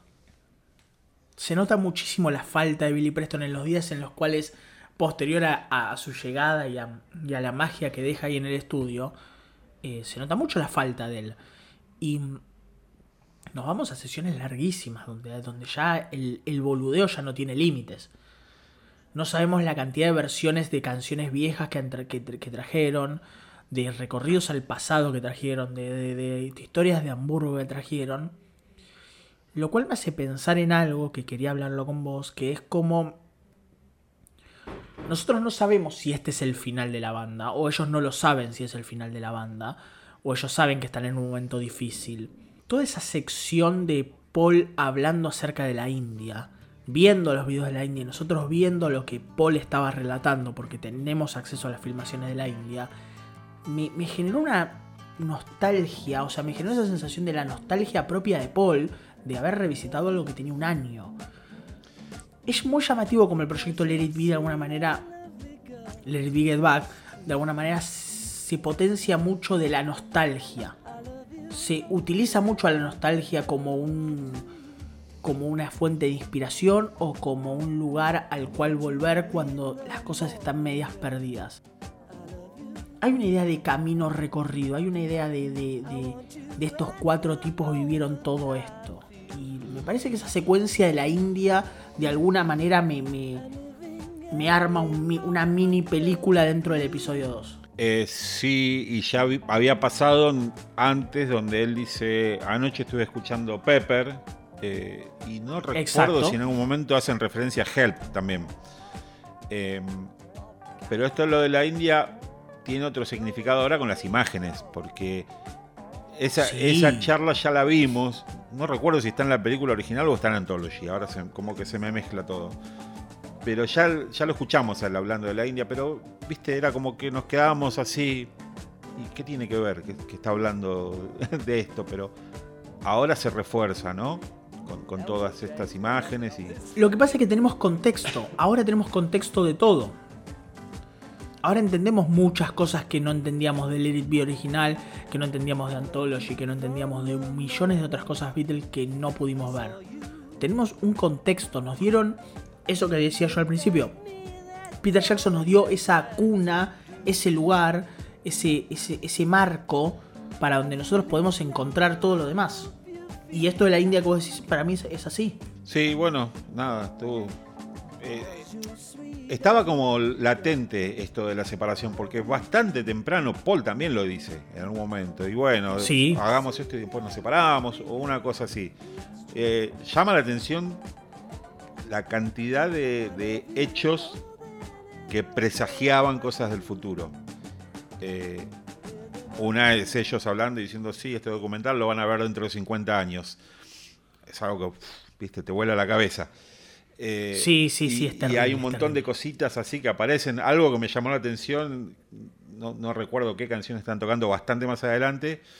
Y está Linda en los teclados, que se pone como a tocar así una nota. Seguramente no sonaba, pero es como. Eh, en una serie es como eh, la pastillita que te insertan ahí para que después aparezca más adelante, ¿no? Eh, ah, claro. Y yo creo que tenemos que dedicarle ahora un momento a Yoko. Sí, porque, totalmente. Porque también aparece algo que va a venir más adelante y, y no sé qué te pareció a vos, pero yo no lo sentí tan terrible a lo de Yoko. No, no hablo de la música, ¿eh? hablo de en general, más que bueno, la presencia constante, ¿no? De, algo que por ahí molestaba. Yo creo que, yo creo que, que hay algo en la pareja Johnny Yoko que a los, a los parámetros 2021 a mí no me convence. No. Ahora, a la relación Beatle no tenemos nada que hablar. O sea, hay muy poco que decir. Yoko no es una molestia para nadie. No habla Yoko ahí Yoko no habla. No solamente que no habla, sino. Exacto. Solamente, no solamente que no habla, sino que el mismo John, el mismo Paul habla con Yoko. El mismo Paul creo que dice, no es una molestia Yoko, no pasa nada, está todo bien. Y todos, bueno, cuando se va George, todos se suman a, las, experiencias musicales de Yoko, a los gritos, al coso con mucho rever, a poner el bajo contra el, contra el coso para el rever, o sea, todos se suman a eso. Después, entre paréntesis, tenemos el momento más divertido de todos, que es Heather imitando a Yoko. Uno de los momentos más maravillosos del documental, más hermosos del documental, que es Heather diciendo, si, si, esta mujer grita, ¿por qué no voy a poder gritar yo? Es precioso. Igual, te digo, divina la nena, pero un poco de rigor, por favor. ¿Por qué? Porque ya era imbancable también. Ya está, sí, está un poco, está intenso. Era, Borromeo. Sí, sí, sí, Que alguien que, claro, que alguien. Que Borromeo. Que, alguien, que alguien la. Que alguien la frene un poco, sí, es verdad. Pero volviendo a Yoko, me parece que, es muy importante que, que entendamos que, que no podemos. O sea que ya lo hablábamos, ya lo hemos dicho en otros episodios, lo dijimos en el episodio que hablábamos con Martín, con, con nuestro nuestro amigo ahí de Zorro Viejo, em, no, no, tenemos que, tenemos que, ser muy claros con, con, con, las dificultades y con los ataques y con la, violencia con la que se atacó a Yoko durante todos estos años.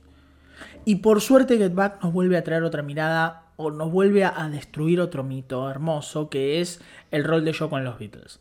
El rol de Yoko en la relación de John y Paul del resto de la banda. Yoko es una víctima absoluta de, el machismo de la época, del racismo de la época, de la xenofobia de la época. Y es el chivo expiatorio para la gente que no toleró y no soportó que John y Paul ya no, ya no se quisieran tanto como en el 62. Bueno, es Paul mismo el que lo dice en un momento. Eh, no, recuerdo la cita exacta, pero él dice algo así como, bueno, en el futuro van a hablar y van a decir que esta mujer separó a los Beatles y nada que ver. O sea, él lo está diciendo. Exacto, entonces es, muy terrible también vivir. A ver, qué sé yo, no sé. No quiero ser malo. Yoko no, tuvo problemas en su vida, básicamente. Después, o sea, vivió, siempre hizo lo que quiso bajo sus propias reglas y creó su mundo y lo pudo hacer. Pero ¿cómo te escapas vos de la visión pública de alguien a la cual durante 40, 50 años le dijeron que era culpable de la, de la, de la, de la separación de la banda más importante de la historia o de una de las bandas más importantes de la historia. Es un peso que no es fácil de llevar. Es un peso que que que ella llevó y lleva con muchísima valentía. Es un peso que, que, la, que le hicieron cargar a alguien solamente por su condición de mujer y de asiática. Sí, bueno, en diferentes eh, circunstancias, creo que es el mismo peso que sigue cargando Pete Best, por ejemplo. En, algo totalmente distinto, ¿no? Pero. Entiendo, entiendo a lo que apuntas. Eh, entiendo a lo que apuntas. Me parece que, que muchas veces, y lo digo también para nosotros dos, y lo digo para en general para cualquiera, me parece que muchas veces lo que tenemos que hacer es, y lo digo en el peor castellano posible, cerrar el orto y que los, e, y que los eventos nos demuestren en la cara que estuvimos equivocados, o que estuvieron equivocados, o que están equivocados. Entonces, esta situación de ver a Yoko, que lo, con lo poco que habla, lo poco que hace más allá de esos momentos, es espectacular, es hermoso lo que hace. O Yoko hablando con Linda ahí de costado, que se, ve, que se ve en una charla animosa, se ve una charla amistosa, quise decir. Una charla amistosa se ve entre las dos, no se ve una charla mala entre las dos. Están como diciendo una tontería, tipo, no sé, pueden estar hablando de cualquier cosa, no importa. No se ve mala intención de ninguna de las dos en la charla. No, no, y... Pero es un peso que tiene 40 años, Martín, o 50 años, es un montón. Y volviendo al momento en que George le plantea a John esta cuestión de grabar un disco, no lo, no lo vemos a John porque está de espaldas, pero te das cuenta como que un poco se sorprende y un poco se queda sin palabras, y la primera en reaccionar es Yoko. Y dice, sí, está bien, está bien. Y ahí John es como, ah, sí, sí, sí, qué copado, sí, hacelo, hacelo. Eh, y, es esto que venís diciendo. Eh, Yoko está ahí, no molesta, eh, le, prepara las tostadas a John, eh, le alcanza un chicle y no mucho más. Le da la mitad de su chicle. Sí, sí, sí. Y bueno. Otra cosa, la cantidad de tostadas que comían los muchachos. No, no, no, es impresionante, es impresionante. Y, la cantidad de vino a las 10 de la mañana. ¿La cantidad de qué? De vino, de cerveza, de... La cantidad de vino, de cerveza, la cantidad de tostadas, la cantidad de té, la cantidad de, de, puchos, la cantidad de cigarrillos, boludo. ¿Cómo hacen para fumar tanto? O sea, creo que el que más fuma es George, ¿eh? Pero es tipo uno atrás del otro, atrás del otro, atrás del otro, ¿eh? Sin parar bueno, eh, y Paul en algún momento con un habano ahí, con esa, cosa. Con un habano. Esa cosa de querer. Como el Diego. Eh, pero sí, las bebidas. Como el Diego en Cuba. Eh, el, bueno, las tostadas es terrible, pero las tostadas no se puede creer. Tipo, son kilos y kilos de pan lactal. Pero pará, un momento. En algún punto yo veo algo que para mí son facturas. ¿Qué, ¿Qué hacían comiendo facturas? Hay como, unas hay como unos biscuits, no sé qué son, sí son una cosa media rara. Después hay como unos sanguchitos también. Pero tenían la forma de la factura con el, la bolita esa gelatinosa que, horrible que, que comemos acá en Argentina. Ah, Ah, sí, sí, sí, es verdad, es verdad, pero no sé bien qué son, no sé, es verdad, no sé qué son. Che, no sé si ya viste que hay algunos, que hay algunos, los bancos, ¿no? Porque esto creo que es todo, todo el ingenio argentino, que ya están haciendo las réplicas de las tazas. ¿Viste esas tazas tienen la línea marroncita y negra ah, que se ven en un primer plano? Ya hay algunos que ya las están vendiendo, lo banco. Aplaudo, aplaudo la creatividad y el, y el, el sentimiento de, de ser emprendedor argentino a costa de cualquier cosa. Bueno, eh, cuando salgan las botas de George, ahí firmes. Tenemos que hablar de eso también, ahora, ahora, ahora lo vamos a hablar.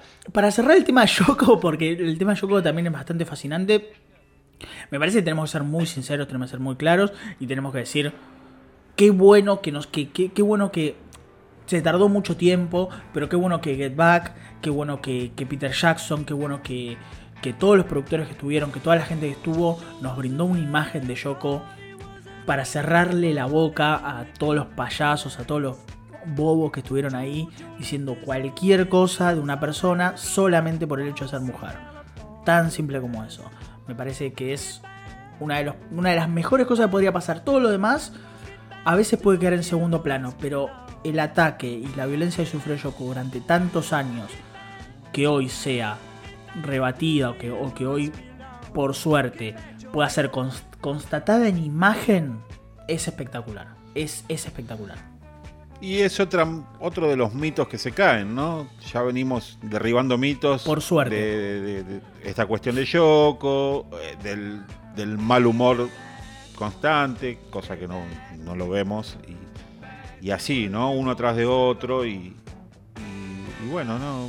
Bienvenido, porque eh, todo esto da una visión completamente distinta. Volvemos al comienzo mismo de este podcast, ¿no? De, cómo eh, esta serie documental vino a modificar tantas creencias y tantas verdades absolutas que se vienen diciendo desde hace 50 años. Exactamente. Y otra cosa de la que tenemos que hablar y que, y que, y que ahora nos vamos a meter en eso es en cómo de alguna manera, cómo de alguna manera estos nuevos ánimos que trae Apple Studios, la llegada de Billy Preston, la, la aparición de de cómo se llama, de las canciones, o sea, la aparición de, de tipo como la, la, inspiración más fuerte, de cómo las canciones se empiezan a terminar, se empiezan a completar, se empiezan a crear, cómo empieza todo esto a, evolucionar y a moverse. Em, de alguna manera a mí personalmente me generó una, una sensación de empezar a mirar al Let It de otra manera, al disco. Nosotros ya habíamos hablado, yo no soy tan fan del Let It como sos vos, ponele, pero me parece un gran disco, me parece un muy buen disco. Pero me parece como que de alguna manera acá tenemos dos cosas, dos caminos que se abren muy interesantes. Esto no es solamente un documental sobre el Let esto es un documental sobre David Rowe. Nosotros vemos la génesis de David Rowe acá también. Entonces, estamos, estamos viendo cómo, cómo todo se empieza a cocinar de alguna manera, como todo empieza a fluir y como muchas canciones que acá no terminan en un lugar, las vamos a ver en algunos meses en otro disco. Y este, esta evolución constante, este, este, este, este, esta avalancha creativa que eran los cuatro, de alguna manera. Sí, eh, lamentablemente no disponemos del material ¿no? de, la, de la época Abbey Road, pero acá ya vemos como la génesis de, de varias canciones. Eh, tenemos eh, Oh Darling, She Came In Through the Bathroom Window, Mr. Mustard, I Want You to Carry That Way. Ah, sí, que era un número como de comedia musical al comienzo, para Ringo. Exacto. Her Majesty. Her Majesty. Em, Golden Lambert también.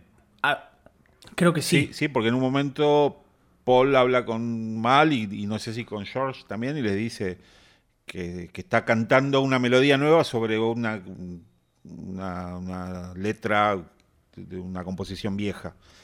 Eh, eh, tenemos Something. Sí. I Want You She's So Heavy. I Want You She's So Heavy. O sea. Con una, con, con una versión muy, muy Martin Luther King para el momento que, que a Billy Preston le, le, parecía muy, muy, muy genial, por lo que se ve en su, en su cara, estaba como muy animado. Em, entonces, tenemos, tenemos una banda en un momento compositivo muy fuerte, ¿viste? No es esto medio que, en algún momento lo, también es otro mito que se, que se tira abajo, que es esto medio tipo como, bueno, listo, a cara de perro, ta ta ta ta ta, get back, ta ta ta, ta me voy a mi casa. No, porque George, George lo dice también. Eh, tenemos que eh, sentir que, cada uno compuso la canción del otro. O sea, Paul trae una canción, yo siento que la compuse yo y por eso le voy a poner lo mejor de mí. Y, vos tenés que hacer lo mismo. Es hermoso eso que dice George. Es muy lindo eso que dice George. Entonces, por eso vuelvo a lo que vos decías, a lo que, lo que planteaba yo más temprano, es esa idea de que, de que el arco de George empieza en el desencanto, empieza en qué hago acá, si yo hace un rato estaba tocando con Bob Dylan en este lugar horrible, y termina en Get Back, en nuestro próximo single. Eh, eh, lancemos esto, eh, tenemos que empezar a sentir las canciones del otro, tocar, tocar de esta manera, termina súper involucrado en el proyecto, con, con, un ánimo bastante renovado. Me parece que, que sí, que es así, que igual hace un, a su manera cada uno tiene como su arco, ¿no? Porque a Paul lo vemos siempre ahí como en primer plano y ves como John va creciendo de atrás. Y un momento que a mí me pareció mágico, que es cuando, si no, recuerdo mal, Glyn Jones y Michael Lindsay Hawk se le acercan a Paul a comentarle la idea de tocar en la terraza y cómo a la manera de los Simpsons, acá vemos el cuadro donde se le rompe el corazón. Bueno, Acá vemos el cuadro donde Paul se maravilla con la idea. Es fantástico.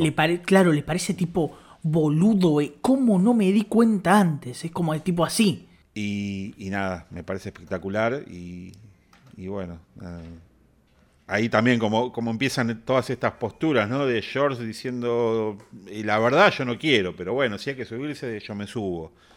Y Ringo diciendo, ah, sí, yo sí quiero. Ringo quería yo sí Quería experimentar, quería ser parte de eso, quería que quede en la historia que él tocó en la terraza. Y John también, con un entusiasmo inusitado de, sí, dale, vamos a hacerlo, vamos a hacerlo. Y Paul es el que tira para atrás. Eh, algo que me sorprendió también enormemente. Sí, y nos podemos meter en el concierto de la azotea y pensar que todo lo que se invierte para el concierto de la azotea, todo el esfuerzo que hay puesto en, el, en, la azotea, porque nosotros no hablamos mucho de Lindsay Hogg, yo hace un rato le dije que es un chupa media, pero porque hay ciertas actitudes que a veces me molestan, me molestaron muchísimo de él en el documental. Pero de alguna manera nos estamos encontrando con, con, con cinco cámaras acá, cinco cámaras, cámaras en la calle, cámaras acá, la cámara escondida, la para, para, para cuando seguramente, como ellos sabían, entre la policía, esto, que esto, que lo otro.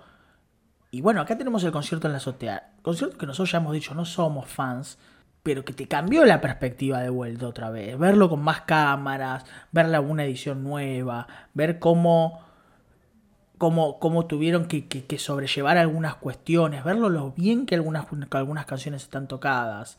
Eh, me parece fascinante que los tipos están muertos de frío y, y están pudiendo tocar muy bien. Están pudiendo tocar a un buen nivel, están pudiendo tocar de la mejor manera. Después John dice, con este frío no puedo, no puedo hacer ni un acorde. O sea, se me congelan los dedos y no puedo hacer un acorde. Mm, no sé vos, pero a mí lo que me maravilló de entrada fue que hayan respetado el formato de 3x4. Me pareció lo mejor que se podía haber hecho. Eso fue, lo mejor. Eso fue buenísimo, lo quería decir de movida. Eh, y después esa cosa de, del tiempo real, ¿no? De mostrarte varias escenas a la vez, a, los 24 de Kiefer Sutherland. eh. Ah, sí, sí, sí, sí, sí.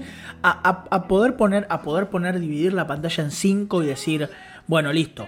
Pum, pum, pum, pum, pum, pum, pum. La gente en la calle, la gente en la policía, esto que lo otro ellos tocando, una cámara un rato en George, otra en John, otra en Ringo, otra en Paul, otra cámara lejos, la cámara que está enfrente. Y, otra cosa, la variación. De una manera tan hermosa. La variación de sonido, de escucharlo ahí en primer plano, después escucharlo como si estuvieses en la calle, después escucharlo como si estuvieses en el edificio de enfrente. Eh, eso para mí es maravilloso. Eh, y sí, la, Estoy de acuerdo. La, cuestión de la edición, de, esas cámaras que jamás vimos, de, de una cámara que está así como atrás de George y, le enfoca las manos y, todo eso, ¿no? Que, nunca lo vimos y, que te da otra perspectiva. Eh, te da, te da. Y las, las declaraciones de la gente en la calle son increíbles. La mujer que... Las declaraciones de la gente en la calle a mí me traen dos, dos situaciones. La mujer que se enoja porque la despertaron. Porque la despertaron, la mujer que se enoja. Bueno, señora, es el mediodía ya. Claro. Hermana, ¿qué te estás durmiendo? Eh, pero hay dos, hay dos tipos de declaraciones que me parecen muy interesantes. Hay varias cosas que me parecen interesantes en las declaraciones de la gente. Uno, qué gente amarga, Dios santo, por favor. Qué gente tipo sin, sin sangre en las venas. Yo no sé si es esta cosa de, nuestra nosotros que nos volvemos locos con cualquier cosa, que tipo acá acá tipo acá, acá puede ser famoso cualquiera y nosotros estamos descontrolados agitándola y siendo felices con cualquier cosa. O ellos son muy serios son muy apáticos son muy de, de, de, no, de, no, de no expresarse descontroladamente. Eso es lo primero sí porque te das cuenta Segundo te das cuenta que por ahí en las chicas no que vos decís bueno es el público como mayoritario. Y qué te parece it's great, ¿viste? Eh, ok. ¿Te gustan los Beatles? Sí, me gustan. Sí, me gustan. no. Pero segundo, es como a mucha gente mayor, mayor, dicen, che, está bueno esto, eh, me gusta, qué divertido, che, me parece una buena idea. ¿Te gustan los Beatles? Sí, me gusta la música. Algunos dicen que no, pero muchos dicen que sí. Gente mayor, y me parece gente que tiene, no sé, 60 años capaz, Sí, sí, sí. 50 años, ponele. Viste que es muy difícil darse cuenta. Es tipo como mi novia cuando me dice, esta foto de John, ¿cuántos años tiene? 27. No, no puede ser, parece mi abuelo, boludo. Bueno, ¿qué querés? La gente se vestía así en los 60. ¿Qué querés que haga? Sí, em, sobre, todo un señor diciendo, no, no me parece muy bueno, me gusta la forma en que se visten, y vos lo ves impecable con un traje con el sombrero bombín y, y no lo podés creer. Eh, claro, y hay una señora ahí que dice, sí, me encantan, a mi, a mi hijo me, le gustan también y a mí también. Me parece que es muy lindo ver que después de siete años lograron un reconocimiento muy amplio. Fue lindo, a mí me resultó muy gratificante ver eso, ver que, que en una sociedad que, que para el 62 el rock and roll parecía tipo algo muy descontrolado, muy, ay, mira esto, el rock and roll, mira esta gente, el pelo largo, bla, bla, bla. Para el 69 ya no era lo mismo. Me parece que, que no tomamos dimensión a veces de la importancia cultural que tuvieron, de, de, cómo ellos plantaron un montón de ideas, cómo ellos lograron la masividad y cómo ellos lograron la aceptación de, de la sociedad. Pero yo creo que era con ellos, ¿eh? tan presente. Yo creo que era con ellos. Era con ellos. No con el movimiento rock. Era con ellos. No. Entonces, es súper exacto. Yo estoy de acuerdo con lo que vos decís. Es, justo lo que iba a decir, me, lo sacaste de la boca. Me parece que es súper interesante cómo de alguna manera ellos cuatro como banda se ganaron el respeto de, la sociedad británica, se ganaron el respeto de la sociedad inglesa. Em, a base de un montón de cosas es discutible después si, si todo el mundo los quería o no. De hecho, hay uno ahí que dice, ¿te gustan los Beatles? No, se, hicieron medios raros y era un pibe joven. Eh, la gran mayoría reacciona positivamente y la gente mayor reacciona positivamente. Y me, me, me, resultó muy lindo ver eso, porque sentí como que de alguna manera, y pasados los años, se ganaron el cariño de la gente que, que no les correspondía o que no estaba o que probablemente no, no, no sería el, target ideal. Eh, no sé, me pareció un, lindo detalle. Sí, sí, a mí me pareció lo mismo. Eh, y me sorprende el, tema de las supuestas denuncias que habían recibido, ¿no? ¿Policiales? ¿A dónde denunciaron? ¿Cómo se enteraron? Eh, no había un celular, boludo, ahí para... Para que no, te escuché nada, salió todo distorsionado. No, no, no, decía, ¿a, dónde denunciaron? ¿Cómo denunciaron? ¿Me escuchás? Salís abajo del agua. A ver, ahora, ahora, ahora, ahora. No se ve qué es la conexión. ¿Ahora sí? No, ahora no. Ok. Espera.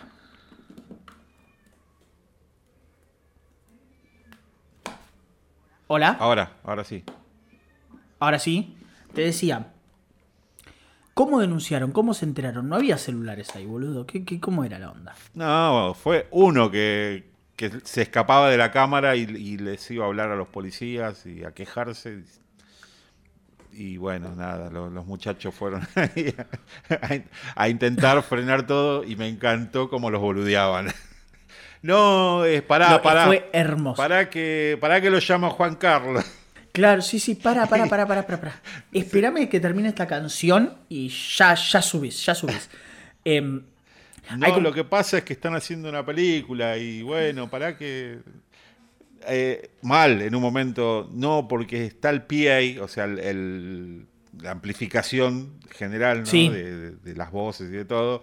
No, pero hay, hay uno que está abajo y otro que está arriba está mandando fruta, nada que ver lo que está diciendo. No, no, no, no. Voy, voy a pagar uno a ver qué pasa. Y, van ganando tiempo. Y la secretaria también, espectacular. No, no, no, la secretaria es hermoso. Es hermoso lo de la secretaria. Pero es, es muy divertido porque ellos llegan ahí y en un momento se dan cuenta que tienen que arrestar a los Beatles. O sea, hay, un, hay, un, hay una conciencia interna del, del, del, del, Cana diciendo: Tengo que arrestar a los Beatles, boludo.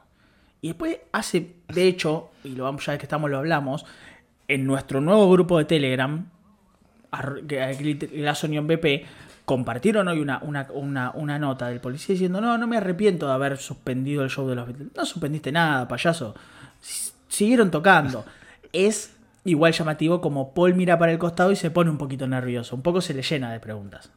Sí, pero después también como que se envalentona. Y Ringo también. Y Ringo también. y... Y, Mal Evans le corta el amplificador a George. Y George le dice, volá acá, pum. Y lo vuelve a prender y sigue tocando. ¿Qué hace?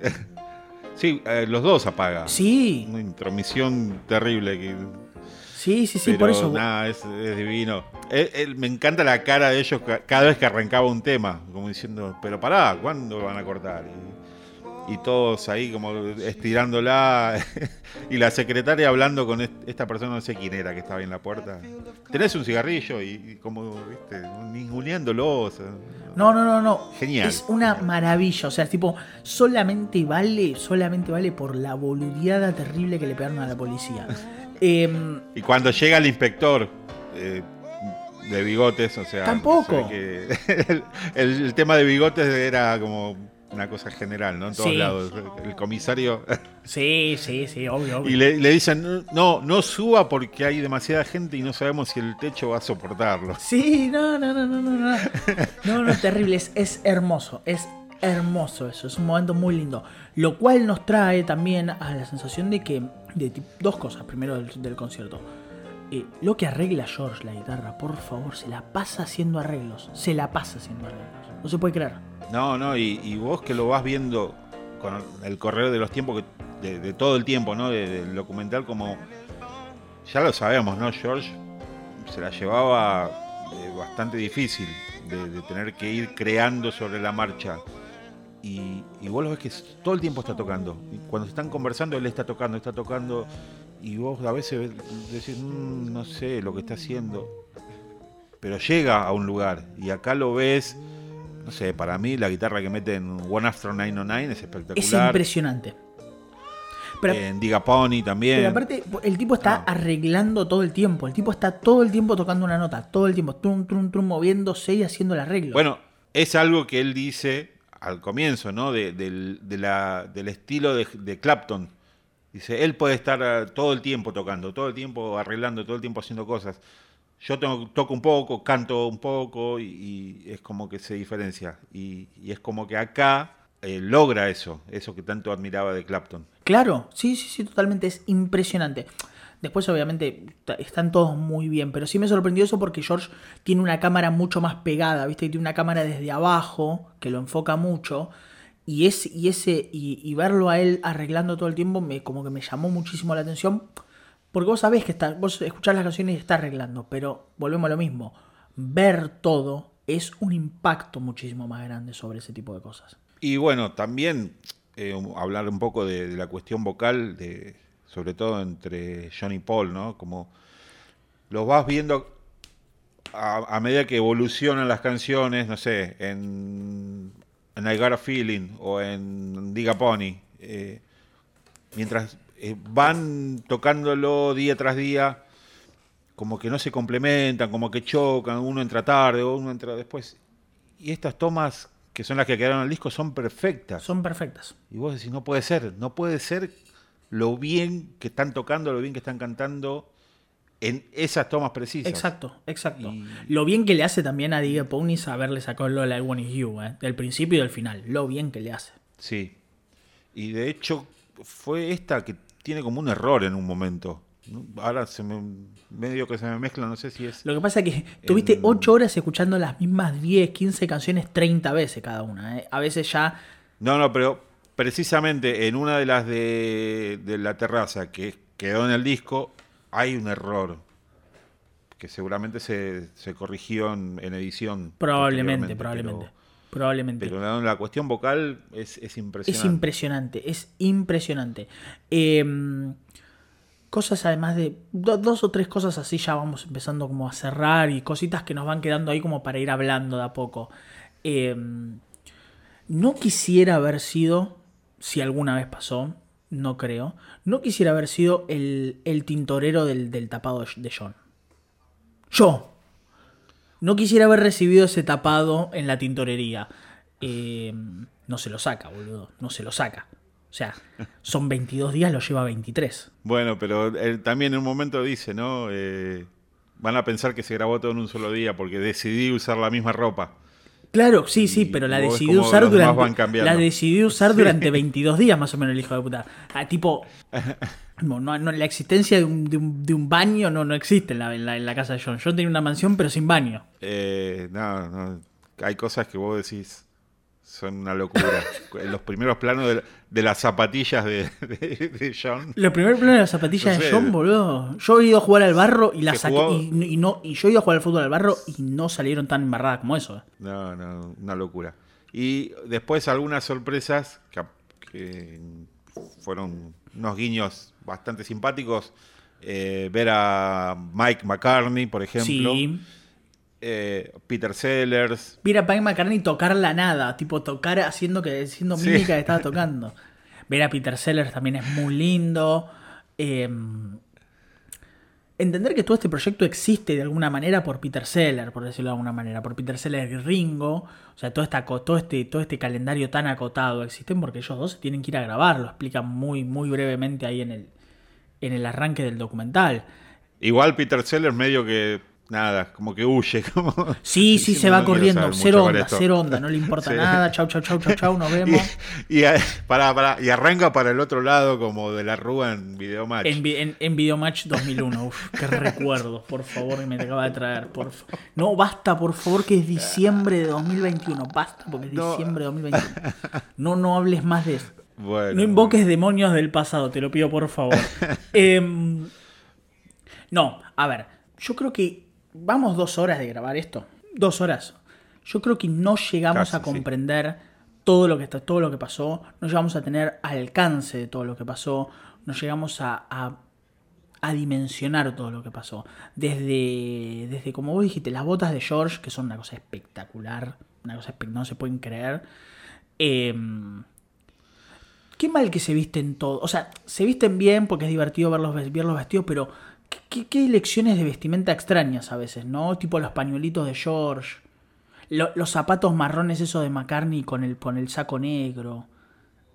Como que hay cosas que no terminas de entender, ¿viste? Como que son tipo... Vos lo ves a George Martin, que señor elegante, un señor elegante, guapo, toda la onda. Sí, claro, este señor está como en otra pintura, tipo está en otro cuadro. No forma parte de todo esto, parece. Bueno, tipo está vestido con un traje bien, planchado, todo. Y John cayó 25 días con el mismo tapado. Bueno, Glenn Jones también, con esos pelos, esas plumas, no sé qué era. No sé qué eran esas cosas blancas, plumas blancas que tenía, no sé cómo era. era. parecido al de George, pero en lugar de ser negro, era blanco, una cosa así. Pero viste, como que no terminas de entender algunas elecciones de vestimenta en la época. Bueno, pero otra, justamente lo que me llama la atención es esa famosa, ese famoso ensayo con prueba de vestuario que hablaban. ¿Qué, vestuario? exacto, ¿qué vestuario? Si se visten todo como quieren, o sea, tipo... Claro, no era con los trajecitos, ni, con la, ropa de Pepper, ni nada. Exacto, claro, es como un misterio, eso queda ahí como medio flotando.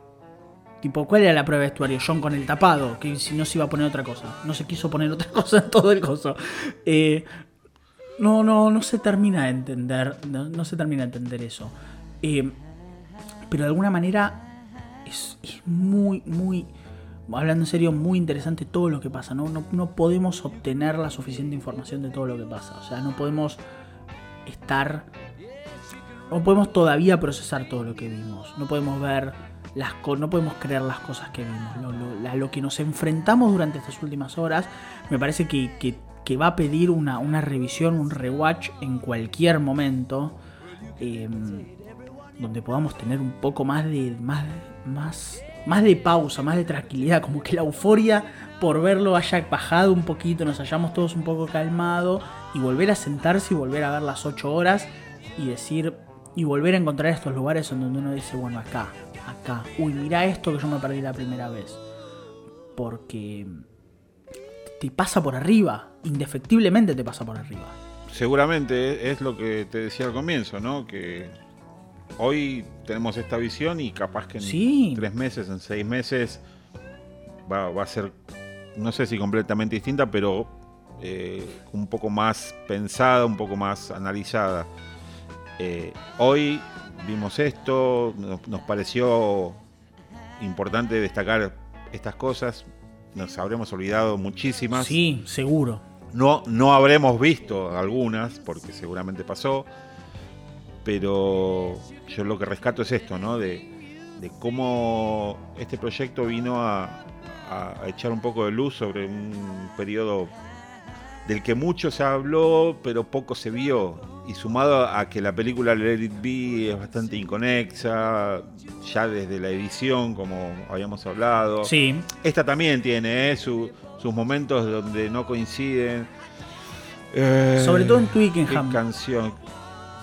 No, y al final también, cuando están tocando Two of Us, eh, ¿sabes en qué momento? Eh, en ese en que John y Paul están cantando con los dientes apretados. Sí, es verdad. Viste, bueno, la secuencia de John está fuera de sincro y me doy cuenta por los acordes que está haciendo en la guitarra, no coinciden con el momento. Pero claro, al no mover la boca. No te das cuenta.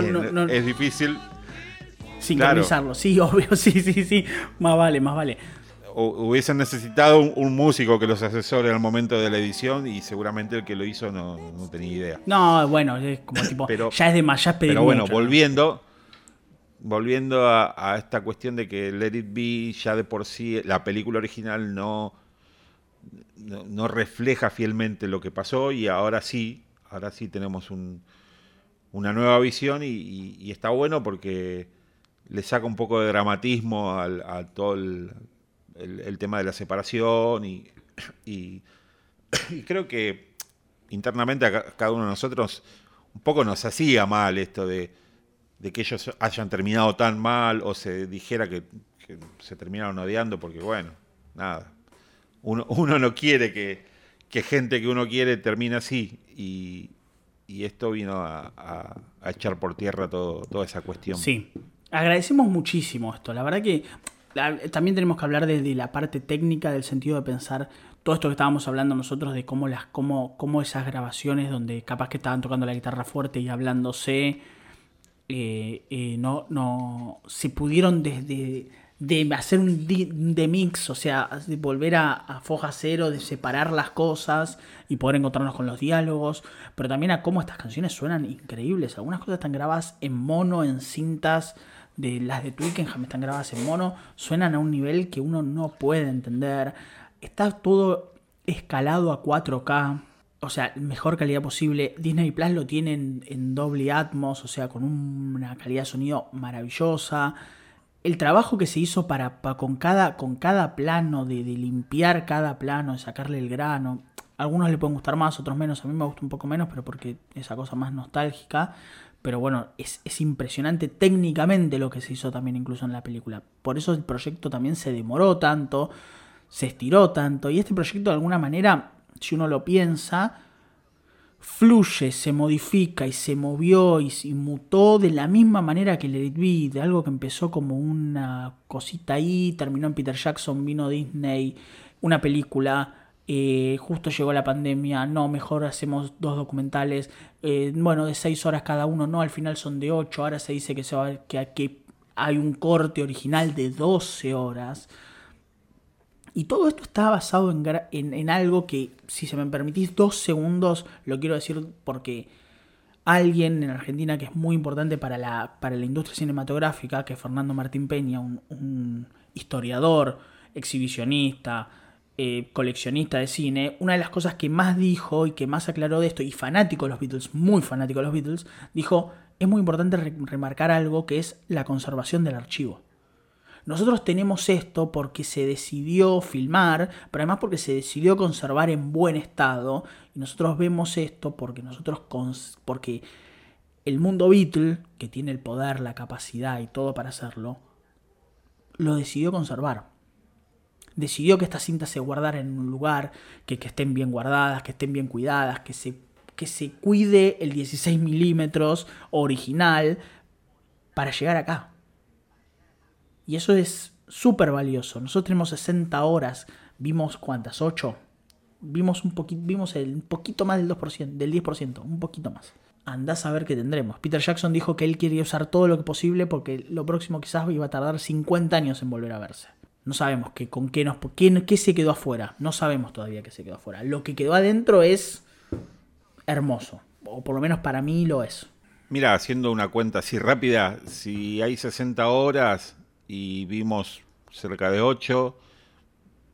de nada, restale toda la, parte de descarte, de, cortes, de, tiempos muertos, que habrá habido un montón, así que yo creo que vimos bastante. Vimos un montón. Vimos mucho, vimos muchísimo. Eh, otra cosa que pensaba es, eh, que seguramente ¿no? se hizo un tratamiento especial al tema de la imagen, pero partiendo de una copia buena. Exacto. Porque claro, nosotros tenemos la referencia de la película Let It Be que, que está en una malísima calidad. Yo no sé cómo se habrá visto Let It Be en su momento en los cines. No sé si se vio como lo, como lo vemos hoy. No, se habría visto como cualquier película del momento. O sea, venía de una buena fuente. Lo que pasa es que después no hubo nuevas ediciones. Eh, y, esto de, guardar, de, sí, de guardar, de, acopiar eh, todo el material es algo que, está desde siempre, originalmente con las grabaciones de audio, ¿no? Y, y hay un momento gracioso donde George dice, o sea, ellos están tocando cualquier cosa y, es como que le están diciendo, che, estamos gastando mucha cinta. Y George dice, bueno, somos artistas de EMI, que las pague EMI. o sea, no, no, no. Claro. Es una locura. Claro, obvio. Bueno, pero hay un espíritu por la conservación, hay un espíritu por preservar el material. Ahí, a eso es a lo que yo quería apuntar principalmente. Es hay que preservar los materiales, hay que preservar esto, porque si nosotros estamos hablando de esto 50 años después es porque alguien tomó la decisión de que esto de alguna manera era valioso. Bueno, Paul es un gran precursor de esto. De hecho, hace unos años había salido la noticia que se había asociado con, con una gente que se había encargado de digitalizar todo su archivo y, sabemos que Paul es el mayor coleccionista de los Beatles de, todo el mundo. De los Beatles y de Paul. Sí, eh, obviamente. Y que. Y, y, nada, que. No sé, se dice que tiene un millón de ítems su archivo eh, físico y, bueno, ahora en, una nube. Entonces, eh, desde siempre está esta no, no, es una locura. A ver, Paul tiene el disco original, ese famoso de los Quarrymen en el 58. Y, se dice que tiene un montón de cosas más. Así que de, ahí hasta hoy eh, siempre está ese espíritu de conservar. Y, bueno, nada, nosotros agradecidos de haber visto esto y, la primera de muchas vistas que, va a tener este documental. Sí, sí, sí, sí, sin dudas. Lo que creemos que puede llegar a pasar es a un anuncio inminente, o por lo menos en las próximas semanas, de eh, una caja Blu-ray y algo así, con más discos, con extras, según palabras de Peter Jackson. Eh, y además de eso, ¿Tendremos alguna caja con discos? ¿Tendremos las versiones disco de todas las canciones que sonaron acá? Y eso yo no, yo no lo veo porque es medio difícil. Está en la caja con, los extras. Eh, pero la caja se queda corta. Y, ¿o no? Sí, pero no puedes comparar. Es como que. No, no, no. Es como que son cosas complementarias. sí, puede ser, puede ser. Yo creo que. Mi deseo es que lo haya. Yo creo que no va a pasar. Y es como que no sé si comercialmente sería demasiado eh, probable, porque bueno, es como que ya está, como que ya se llegó hasta acá. Sí, seguramente saldrá, eh, no sé si en DVD, pero bueno, en Blu-ray. Eh, todo este documental, con o sin extras, pero me parece que es como que ya se va a dejar este periodo y, y se vendrá algo, algo nuevo, porque siempre hay algo nuevo siempre se sigue exprimiendo la gallina de los huevos de oro. O ya veremos qué, ya veremos con qué nos van a con, con qué nos van a seducir. Yo creo que la maquinaria se va a dormir un ratito, un ratito. 2022 para mí se duerme. Los anuncios estos, el DVD, el mm. Blu-ray, toda la cosa. y me parece que 2023 tendremos noticias Fíjate una cosa, ¿no? Eh, o Love Me Do, perdón.